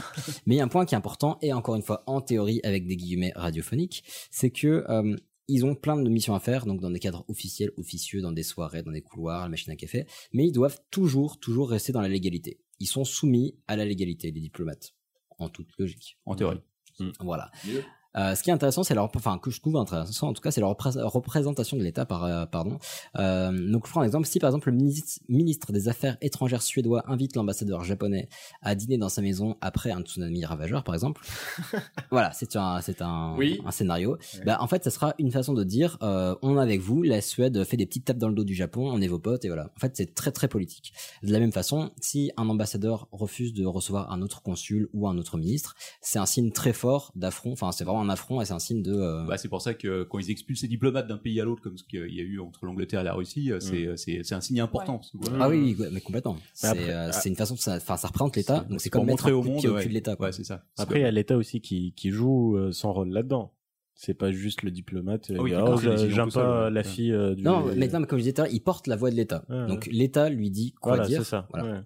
Mais après, ça peut partir. euh, Enfin. Je, je sais pas, mais c'est parfois c'est c'est c'est c'est un peu plus personnel. Par exemple, c'était pas l'ambassadeur français au Vatican qui euh, ça a été révélé il y a quelques années qu'il était homosexuel et du coup le Vatican n'en voulait plus en tant qu'ambassadeur. Ouais, Il y avait mais c'est y avait possible, mais comme ça. c'est Ouais, c'est ouais, quand il y même avait eu un- une histoire ça a comme quand même ça, un ouais. grave affront de la part du Vatican de révoquer euh, ce genre ce genre de choses parce que c'est une représentation représentation pardon de l'État. Ce diplomate a été approuvé par l'État, donc Ouais. refuser le diplomate, c'est refuser euh, Ah une bah oui, décision. oui, de- ça je suis tout à fait d'accord avec toi, c'est clair. Euh, donc bah, très rapidement, ces diplomates, ils vont accéder à des informations très sensibles, euh, donc ça va être des personnes très sensibles. Euh, après, on revient, enfin on arrive sur l'immunité diplomatique. Qu'est-ce que c'est? Donc l'immunité diplomatique, c'est une immunité partielle ou totale vis-à-vis de la loi des pays hôtes, quand pour ces pour, pour les diplomates quand ils sont dans ces pays. Mais en réalité, c'est pas tout à fait le cas. Donc de base, il s'agit principalement de protéger les diplomates pour qu'ils puissent travailler dans des conditions normales en fait, pour qu'ils puissent pas être emmerdés par des, euh, on va dire des, des, Que le, pays, que le pays hôte en profite pas pour, euh, voilà par mauvaise foi pour le persécuter. les- euh, pour, exactement. Il y a une des idées également, c'est d'éviter de faire porter le poids de la tension entre deux pays sur les seules épaules d'êtres humains, parce qu'il faut pas oublier que c'est des êtres humains et qu'il peut y avoir des tensions très grosses entre les pays, et que ben un être humain, ça se brise facilement, ça se torture, ça se, euh, enfin, il y a, il peut y Je avoir. te trouve très sombre, euh, c'est Bah ouais, aujourd'hui. euh. Mais non, mais mine de rien, ils ont un rôle super important. Et donc, quand il y a deux États qui se brouillent, t'imagines que s'il n'y avait pas le- l'immunité diplomatique, bah, les diplomates, ils fouetteraient et il Mmh. faudrait euh, galérer pour trouver des gens euh, déjà motivés pour faire ça. Donc, euh, l'idée, c'est qu'ils soient en sécurité, leur famille également. Et que, et en plus, bah, mine de rien, quand il y a des tensions entre deux pays, bah, qui de mieux placé que les diplomates pour arranger la situation? Ils sont là pour euh, créer la bonne entente entre les pays. Mmh. Donc, si tu les mets en danger, t'as peu de chances d'améliorer la situation. Pas forcément. Si je peux. Vas-y, dis-moi tout. Bah, par exemple, euh, très récemment, l'ambassade des États-Unis en Israël, ils ont changé de place. Mhm. C'est pas pour faire plaisir à, à tout le monde, quoi. Oui, c'était un signe de politique extérieure fort euh, par rapport au reste du monde. hein. Oui. Et donc? Non. Moi, je parle de non, mais je parle de la sécurité des diplomates. S'il y a rien qui assure leur sécurité, euh, non seulement ils vont avoir peur de travailler, et en plus, si ils se font dégager alors que c'est la merde, bah ils sont bien placés pour faire discuter les deux États, qu'ils représentent l'État sur place. Donc ça évite les coups de téléphone Mhm. incessants. Euh, Il y a une utilité supplémentaire, c'est, euh, gna gna, je vérifie. Euh, oui, voilà, c'est de que les pays, bon, on l'a déjà évoqué, mais qui puissent pas faire pression, c'est ce que tu disais, Captain, sur euh, les, les diplomates, parce que bah, un diplomate, tu peux, euh, bah, tu peux facilement bah, dire, lui faire peur. Il a un poids énorme sur les épaules, et donc euh, le but, c'est de le, bah, de le protéger quand il y a des négociations, ce genre de choses. Et puis en plus, quand il y a des négociations, l'être humain a un poids énorme dans la balance. Donc les États vont très souvent protéger leurs ressortissants parce que c'est très mal vu, parce que c'est un poids politique énorme. Si on voit qu'un État abandonne euh, ses propres troupes, euh, non seulement il va avoir du mal à recruter, mais en plus la population va moins avoir confiance, etc. Donc souvent les États vont déployer des moyens énormes pour sauver des êtres humains. Donc là je vous invite notamment à regarder le Bureau des légendes, où il y a quelques petites histoires dans ce goût-là, notamment pour les agents spéciaux. Euh, D'autant plus pour ces agents qui, comme je le disais juste avant, ont des informations ultra sensibles. Euh, le statut de d'immunité diplomatique, en fait, il a été mis en place, euh, enfin l'origine du cadre actuel et les statuts des diplomates, il vient de ce qu'on appelle la Convention de Vienne. Donc c'est une convention qui a été euh, éditée pour la première fois en 1961 et il y a eu des ajouts qui ont été faits en 1963. Et en fait, c'est une suite d'articles. Donc il y en a 53 dans l'édition de 2014. Je vais pas trouvé de plus de récente. Tu peux nous les lire tous? Non, mais j'en ai lu pas mal. Alors, justement, j'en ai lu pas mal. Et euh, c'est un document qui fait juste une vingtaine de pages, qui est dispo sur Internet. Donc, si vous voulez y aller, c'est intéressant pour comprendre comment ça marche. C'est globalement intelligible, ça va. Et il va euh, traiter du cadre des missions diplomatiques, du périmètre de chaque type de personnel diplomatique, des engagements entre les pays hôtes et les personnels diplomatiques. Donc, par exemple, même en cas de guerre, un pays hôte qui a signé cette convention s'engage à fournir un moyen d'extradition pour euh, les diplomates pour qu'ils puissent rentrer en Sois sécurité. pas coincé etc. dans l'ambassade. euh. Voilà, donc ça aussi c'est important pour Pendant bah, 6 ans. Ouais, mais, euh, Parce que c'est aussi l'histoire du droit d'asile. Quand tu rentres dans une ambassade, tu peux demander le droit d'asile. euh, Ouais. Ouais. Ce qui est le cas d'Assange. euh. J'ai toujours rêvé de rentrer dans un truc en ouvrant la porte en claquant et en criant droit d'asile. Ouais. Alors ça dépend où tu vas. Tu risques d'être. euh, À Notre-Dame, c'est ça. Ouais. Voilà. Euh, donc comme je disais, bah, le, dip- le, le document est disponible et c'est pas très long, pas trop galère à comprendre et ça peut être cool. Euh, à l'heure actuelle, il y a 196 pays qui ont signé cette convention et ils s'engagent à, ce qui est intéressant, à respecter tout ou partie. Donc il y en a ça- certains Ah ouais, ils sont qui pas ont- obligés de tout, tout respecter. Ouais, certains ont émis des réserves ou des objections sur certaines parties et la France fait partie de ces pays-là. Ah ouais. Ouais. Donc sur le document, on voit qui accepte totalement, qui accepte avec réserve, qui fait des objections. J'ai pas trouvé sur quoi la France avait émis des réserves, mais euh, C'est pas sur un article en particulier ou euh, non, on voit juste la liste des signataires et si euh, objection ou non. En tout cas, j'ai pas, je vous avoue Ouais. que j'ai pas cherché les Oui, objections. non, ouais. Et alors justement, on va pouvoir. Euh, gna, gna, gna, gna, gna. Alors donc que couvre l'immunité diplomatique? Pardon, je regardais mes notes. Désolé, je vais en parler rapidement. Donc que couvre l'immunité diplomatique? Est-ce que c'est open bar ou pas? Genre est-ce que tu fais ce que tu veux? Alors déjà, il n'y a pas de droit de perquisition ou de, de consultation des locaux diplomatiques, consulats, ambassades, etc. Des correspondances officielles, des véhicules de fonction, euh, de bien d'autres choses. La fameuse valise diplomatique aussi. Voilà, bah j'y viens, exactement. Donc le cas particulier de la valise diplomatique, donc c'est une valise qui a, elle a un objectif précis, elle doit passer d'une personne à l'autre dans le cadre d'une mission. Tout ça doit être bien défini, identifié par, par des personnes autorisées, etc. Et cette valise, en fait, elle peut passer les douanes sans fouille, sans rayon X. C'est comme ça qu'il y avait du- de l'alcool et du porc en Arabie Saoudite. Et du fromage dans pas mal de pays aussi, euh, genre aux États-Unis. euh. Ah, elle peut passer sans rayon, euh, et de la- oui, plein de, plein de coke, etc. Ouais. Plein de choses. Mais donc, elle peut passer sans rayon X, sans douane, etc. À moins qu'il y ait de très, très, très forts soupçons de, enfin, du fait qu'elle contienne des choses qui ne concernent pas la mission. Donc, du porc, potentiellement. Ça concerne pas forcément la mission. Je suis pas sûr qu'il y ait beaucoup de missions sur le port, enfin, des missions non, diplomatiques sur pas en port. Arabie en tout cas. Voilà, euh, ça peut être des trafics, euh, enfin trafic de drogue, etc. Par contre, faut venir avec des bonnes preuves, parce que pour qu'un pays autorise ça, faut, faut venir euh, armé, quoi. Qu'on parle de valise, mais en fait, ça peut être n'importe quoi. Ça peut être, euh, généralement, s'il y a- il y a des gros sacs aussi, euh, genre des sacs postaux, c'est pas forcément. euh, Oui, c'est pas. c'est pas un limité en taille cachet-case, ni euh, en voilà. Ça peut pas être un Ouais. container non plus. euh, Ils font, ils font pas comme quand Ouais. tu vas embarquer dans l'avion et ils prennent pas la mesure de ton bagage. euh. Non, Non. pas là, je pense un peu tranquille. Et alors, vis-à-vis des crimes et des délits, parce qu'en fait, bah, avant de faire ce, je me suis toujours demandé qu'est-ce qu'ils avaient le droit de faire et pourquoi il y en a qui déconnaient et pourquoi c'était pas plus le zbeul pour d'autres. Donc, il y a une petite injustice à ce niveau-là. Si on prend le cadre des euh, consuls, des ambassadeurs plus leur famille, toujours leur famille avec. Pardon, donc il y a toujours leur famille avec. Euh, eux, c'est impossible. Enfin, ils peuvent pas être arrêtés ou détenus. Donc il y a pas de garde à vue possible, rien. Donc s'ils font un crime, un délit, n'importe quoi, il peut rien leur arriver. Ils repartent tranquilles. Euh, pour le personnel administratif et technique des ambassades plus leur famille, donc c'est pareil que pour les ambassadeurs et les consuls. Quand on dit personnel technique, ça peut être un administrateur système, ça peut être euh, à peu près euh, n'importe quoi. Ouais, n'importe qui qui vient du pays. euh, Un homme de ménage, Ouais, ça peut être Je vraiment. me euh, permettrais une virgule de, de vraie vie, mais j'ai eu l'occasion de connaître plusieurs enfants de diplomates. hein, Ils étaient insupportables. Mais oui, parce qu'ils étaient sûrs de pas être arrêtés. C'est ça. et, Ouais, ouais, Vraiment, euh, vrai. les- sûrement les pires personnes que j'ai rencontrées de ma vie. on leur passe pas le bonjour. Euh, et par contre, pour les fonctionnaires du consulat, eux, ils se font bien avoir, puisque eux, ils peuvent être arrêtés ou détenus s'il s'agit d'un crime grave. Bon, ils sont bien à voir en vrai, non, parce qu'ils ont juste à respecter la loi, quoi. Donc ça va. À qui ça s'applique? Euh, Donc bah déjà aux, aux diplomates, aux consuls, aux ambassadeurs, euh, aussi au personnel administratif et technique, comme on en a parlé, et à leurs familles proches. Donc ça fait pas mal de monde mine de rien, et c'est pour ça qu'il y a souvent des dérives. Ce qui est important, c'est que cette immunité, elle s'applique pas qu'aux diplomates qui, sont- enfin, elle ça ne s'applique qu'aux diplomates qui sont détachés dans un pays hôte pour une mission. Euh, donc, ils peuvent pas faire n'importe quoi dans n'importe quel pays. Donc, par exemple, l'affaire Strauss-Kahn, euh, il a essayé de faire valoir son immunité diplomatique. Il était pas du tout là-bas pour une mission. Et ben, il s'est fait. Si tu vas en euh, vacances dans un autre pays, t'es niqué quoi. Ouais, exactement. Mm. Donc euh, voilà, c'est Tu pas. peux pas être ton pénis dans une valise non plus. Bah, tu, si tu le fais chez toi, tu peux. Si tu t'envoies dans une valise diplomatique. Ah. Ah. Ah. Ouais, mais faut prouver son identité, donc faut qu'il y ait quelqu'un qui t'envoie. Il y a un truc à jouer. il y a un truc à jouer. Euh, D'ailleurs, c'est pas impossible que ça ait déjà été fait. Il faudra, que, m'étonnerait. faudra que je vérifie. Honnêtement, ça m'étonnerait pas. Euh, donc jusqu'à où va l'immunité diplomatique? Bah, Ça dépend des pays. Il y a certains pays qui vont beaucoup protéger leurs diplomates, euh, notamment la Russie apparemment. Euh, donc aucune détention, aucune perquisition, enfin, enfin les diplomates, pardon, euh, en général, donc ils vont pas les faire chier, etc. Oui, là je me trompe, mais il y a des pays qui vont respecter ça absolument et quoi qu'ils fassent, ils vont les laisser tranquilles, même pour les crimes graves. Et il y a des euh, d'autres pays qui vont laisser les diplomates tranquilles pour les petits délits, genre excès de vitesse. Bon, on va pas se faire chier avec ça. Par contre, pour certains crimes euh, graves, euh, viol, meurtre, etc. Eh ben, ils vont pas se faire chier avec l'immunité diplomatique, en tôle direct, et il va être jugé comme une personne normale. Bah ouais, mais c'est pas le cas tout le monde, ça c'est une minorité en fait. C'est ça qui est, euh, qui est assez important. Donc, pourquoi tout le monde ne, peut pas le faire? Parce qu'il faut pouvoir lever l'immunité diplomatique. Comment on peut la, comment on peut la lever?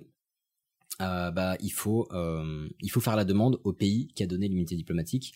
Et là, bah, en fait, il y a une sorte de désaveu de, de la personne et euh, c'est uniquement quand l'immunité diplomatique est levée que euh, la personne peut être euh, bah, gardée à vue, euh, jugée, etc., mise en prison. Enfin, donc euh, voilà, ça veut pas dire que un diplomate peut faire n'importe quoi, peut qui veut, etc. Normalement, il doit rester dans la légalité et s'il le fait pas, le pays qui lui a donné son immunité peut décider de la lever. Ou peut-être le rapatrier et puis le juger euh, Voilà. dans son pays d'origine. C'est aussi une possibilité et c'est vrai que c'est assez rare parce que bah comme on disait c'est un- une façon de Ouais. désavouer sa propre euh, son propre choix en fait. Donc politiquement c'est pas c'est assez difficile d'arbitrer ce genre de choses. Et puis comme on disait bah quand un État hôte demande la levée d'une unité diplomatique, il faut venir bien armé avec des bonnes preuves parce que c'est très rare que ça se fasse. Donc pour euh, faire en sorte que le pays en face le fasse, le fasse, le fasse. Oui, Euh, surtout qu'il peut avoir des secrets, j'imagine. euh, Ouais, ouais, chaque, c'est ça. euh, chaque agent diplomatique euh, a des choses qui doivent être confidentielles. Quoi. Ouais, certainement. Bah oui, et puis ils veulent pas qu'il en profite. Enfin. Ah bah oui. Euh, oui, c'est ça. Donc, enfin, c'est un. Pour conclure rapidement, c'est un problème qui est assez complexe. Donc, en théorie, un diplomate en mission pourrait faire n'importe quoi. Il pourrait euh, drifter sur le périph' à tout va ou sur la place de l'Étoile et faire et faire des délits voire des crimes tous les jours. Mais euh, force est de constater que c'est quand même assez rare. Il y a quelques dérives, euh, des mecs qui ont dealé de la drogue, des crimes, des meurtres. euh, Il y en a Il y effectivement. avait une histoire comme ça en Israël, il y a pas très longtemps. Un diplomate français qui avait, euh, je crois, qui avait transféré des armes, fait du trafic d'armes euh, par la mallette diplomatique. Ouais. Ah Bien oui, vu. oui, oui, Quel effectivement. Il y a quelques, il y a quelques mois. euh, Ça me dit quelque chose. Ouais. J'ai pas, j'ai c'est pas vu récemment. passer moi. Mais... avec euh, la bande de Gaza, je crois. Il avait, en gros, il passait, il avait un Ouais. deal avec euh, avec des mecs de l'autre côté. Il transportait via euh, une voiture diplomatique euh, Mhm. des armes à feu qui remontaient de l'autre côté. C'était pas très malin. Oui, Bah bah non. non. Effectivement. Et, euh, et en fait, ouais, ce genre de situation est assez rare parce que bah, le but d'un diplomate, c'est de favoriser les relations amicales entre, euh, bah, entre différents pays. Donc, si un pays qui va, euh, on va dire, envoyer un diplomate quelque part, sait qu'il commet des délits ou des crimes à tout va et le laisse en place sans le, sans le rappeler ou sans lever son, son immunité, bah, en fait, c'est comme une sorte de provocation. C'est-à-dire qu'il sait qu'il fait de la merde, mais il le respecte, il respecte pas le pays hôte pour autant. D'un autre côté, bah, les diplomates sont que des humains et, euh, et manipulent des informations donc très sensibles. Et donc c'est des victimes parfaites en fait pour le harcèlement parce qu'ils pourraient être arrêtés pour de faux excès de vitesse, pour n'importe quoi, pour du faux trafic de drogue très bah, très facilement, avoir une pression, pour être torturés, pour euh, leur soutirer des informations. Enfin, ce, ne sont que des humains, donc une cible extrêmement euh, extrêmement malléable malheureusement. Et donc, je vais dire, sans les conventions de Vienne, oui, c'est ça, sans la convention de Vienne, euh, bah, il pourrait tout à fait s'enchaîner sur un diplomate étranger, et ce qui fait que le travail serait difficile, serait plus difficile de trouver des, euh, des personnes travaillant là-dessus, et ils ont besoin d'un minimum de sécurité et de sérénité pour euh, pouvoir travailler dans de bonnes conditions, sachant qu'en plus, ils peuvent travailler sur des missions assez sensibles. Donc, bah, le but, c'est quand même de faire en sorte que les États s'entendent bien. Euh, et sinon, bah, un petit, euh, un petit dernier truc, c'est qu'il y a régulièrement des abus autant du côté des États que des diplomates, et une réforme sur ce statut est régulièrement demandée. Donc ça a été le cas, euh, enfin c'est le cas depuis euh, régulièrement depuis quelques années, mais il s'agit d'un problème qui est assez complexe parce que entre les, enfin les, les intérêts des pays, des agents, la sécurité, c'est assez difficile d'arbitrer. Il Donc doit y avoir un pas- statu quo qui fait que personne n'a trop envie de bouger dessus. c'est ça. Et surtout, quoi, il n'y a pas de solution qui est parfaite. Donc, ils, enfin, quitte à avoir une solution qui n'est pas parfaite, en l'occurrence, ça reste en l'état et ça risque de rester encore un petit moment. Oui. Euh, bah, voilà. Donc, nous avons Hicham qui s'est exilé. Il est à parti. Une dizaine de mètres de la table. De la buée. Se rapproche d'une source de fraîcheur. Voilà. Vu qu'il fait très chaud, euh, je vous avoue qu'on va, pour notre part, on va arrêter, enfin, on va, de toute façon, l'épisode touche, touche à sa fin. Oui, bah, Voilà. déjà, on a fait le tour. Cas, nous ne fuyons pas l'épisode, tout ça touche à sa fin, pas facile à dire. J'ai pas encore fait mon sujet, moi. Euh, non, mais, voilà, bravo. Euh, donc, fin d'épisode, c'était un grand plaisir de te recevoir. Ah, mais écoute, Oui. c'était un plaisir Enfin, de venir. Encore Merci une de m'avoir ouais. invité, quoi. Bah écoute, tu es toujours le bienvenu. Ton sujet était top en plus. Je te conseille plutôt de venir en hiver pour le coup. Ouais, voilà, on fera ça. Est-ce qu'on caille pas à mort en hiver? Euh, Ça Ah, va parce non, que avec le monde euh, et puis il y a un radiateur. Là, le ventilo en, avec les micros, ça marche pas. Ouais, c'est compliqué, je sais Ouais. ce que c'est. Je, je connais ce problème-là. Il fait pas si chaud que ça. hein. Enfin, je veux dire, il fait chaud, Ouais, mais ça se voit que t'as l'habitude. Dans la cave, parce que lui, il est dans la cage d'escalier alors qu'il est. j'ai Bah, j'ai connu pire dans notre cave, honnêtement. Ah, Ok. C'est des Euh, très mauvais souvenirs. bah ouais, ça m'a fait très très plaisir en tout cas parce que bah comme t'as dit, on a on t'écoute depuis très très longtemps, donc c'est un, un bonheur. Tant mieux, merci. c'est un honneur pour moi aussi d'être d'être invité. Et puis bah, voilà, sinon pour nos chers auditrices auditeurs, on vous encourage à écouter l'apéro du Capitaine. Vous venez de finir votre neuvième saison, euh, ce qui est quand même neuvième saison, neuvième année, parce que nous on fait pas des forcément des saisons de- d'une année. C'est quand même pas dégueulasse, il y a du niveau. Non, ouais. En fait, attention sur quel épisode vous écoutez en premier. Vous allez pas. Voilà. Faut, faut tomber sur le bon épisode. Demandez conseil avant. Oui, voilà, Ouais. Envoyez-moi un message par Twitter et me demandez-moi euh, quel par quel épisode commencer. Et- exactement. Et il y a plein de plein de choses chouettes à y découvrir. Il y a plein de choses dégueulasses aussi, donc c'est pour ça. Ouais. Euh, sinon, pour notre part, ben, on vous remercie encore des partages, des likes, des tweets, des, euh, des 5 étoiles sur iTunes parce que c'était bien Bah chouette. oui.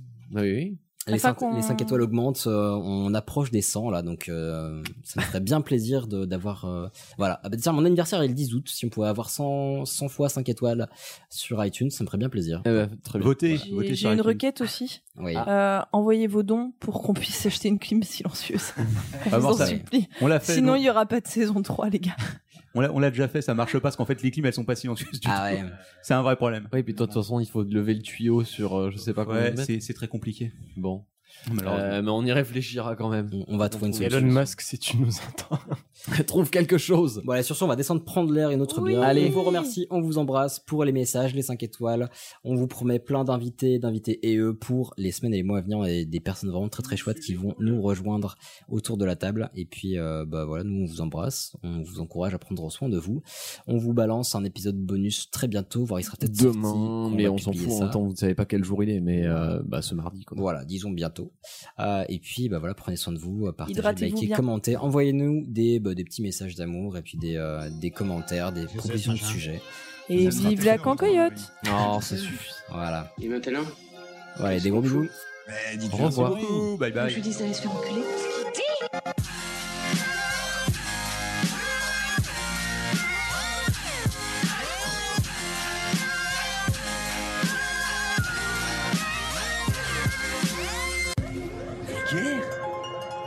Vulgaire. Oui, je trouve ça vulgaire.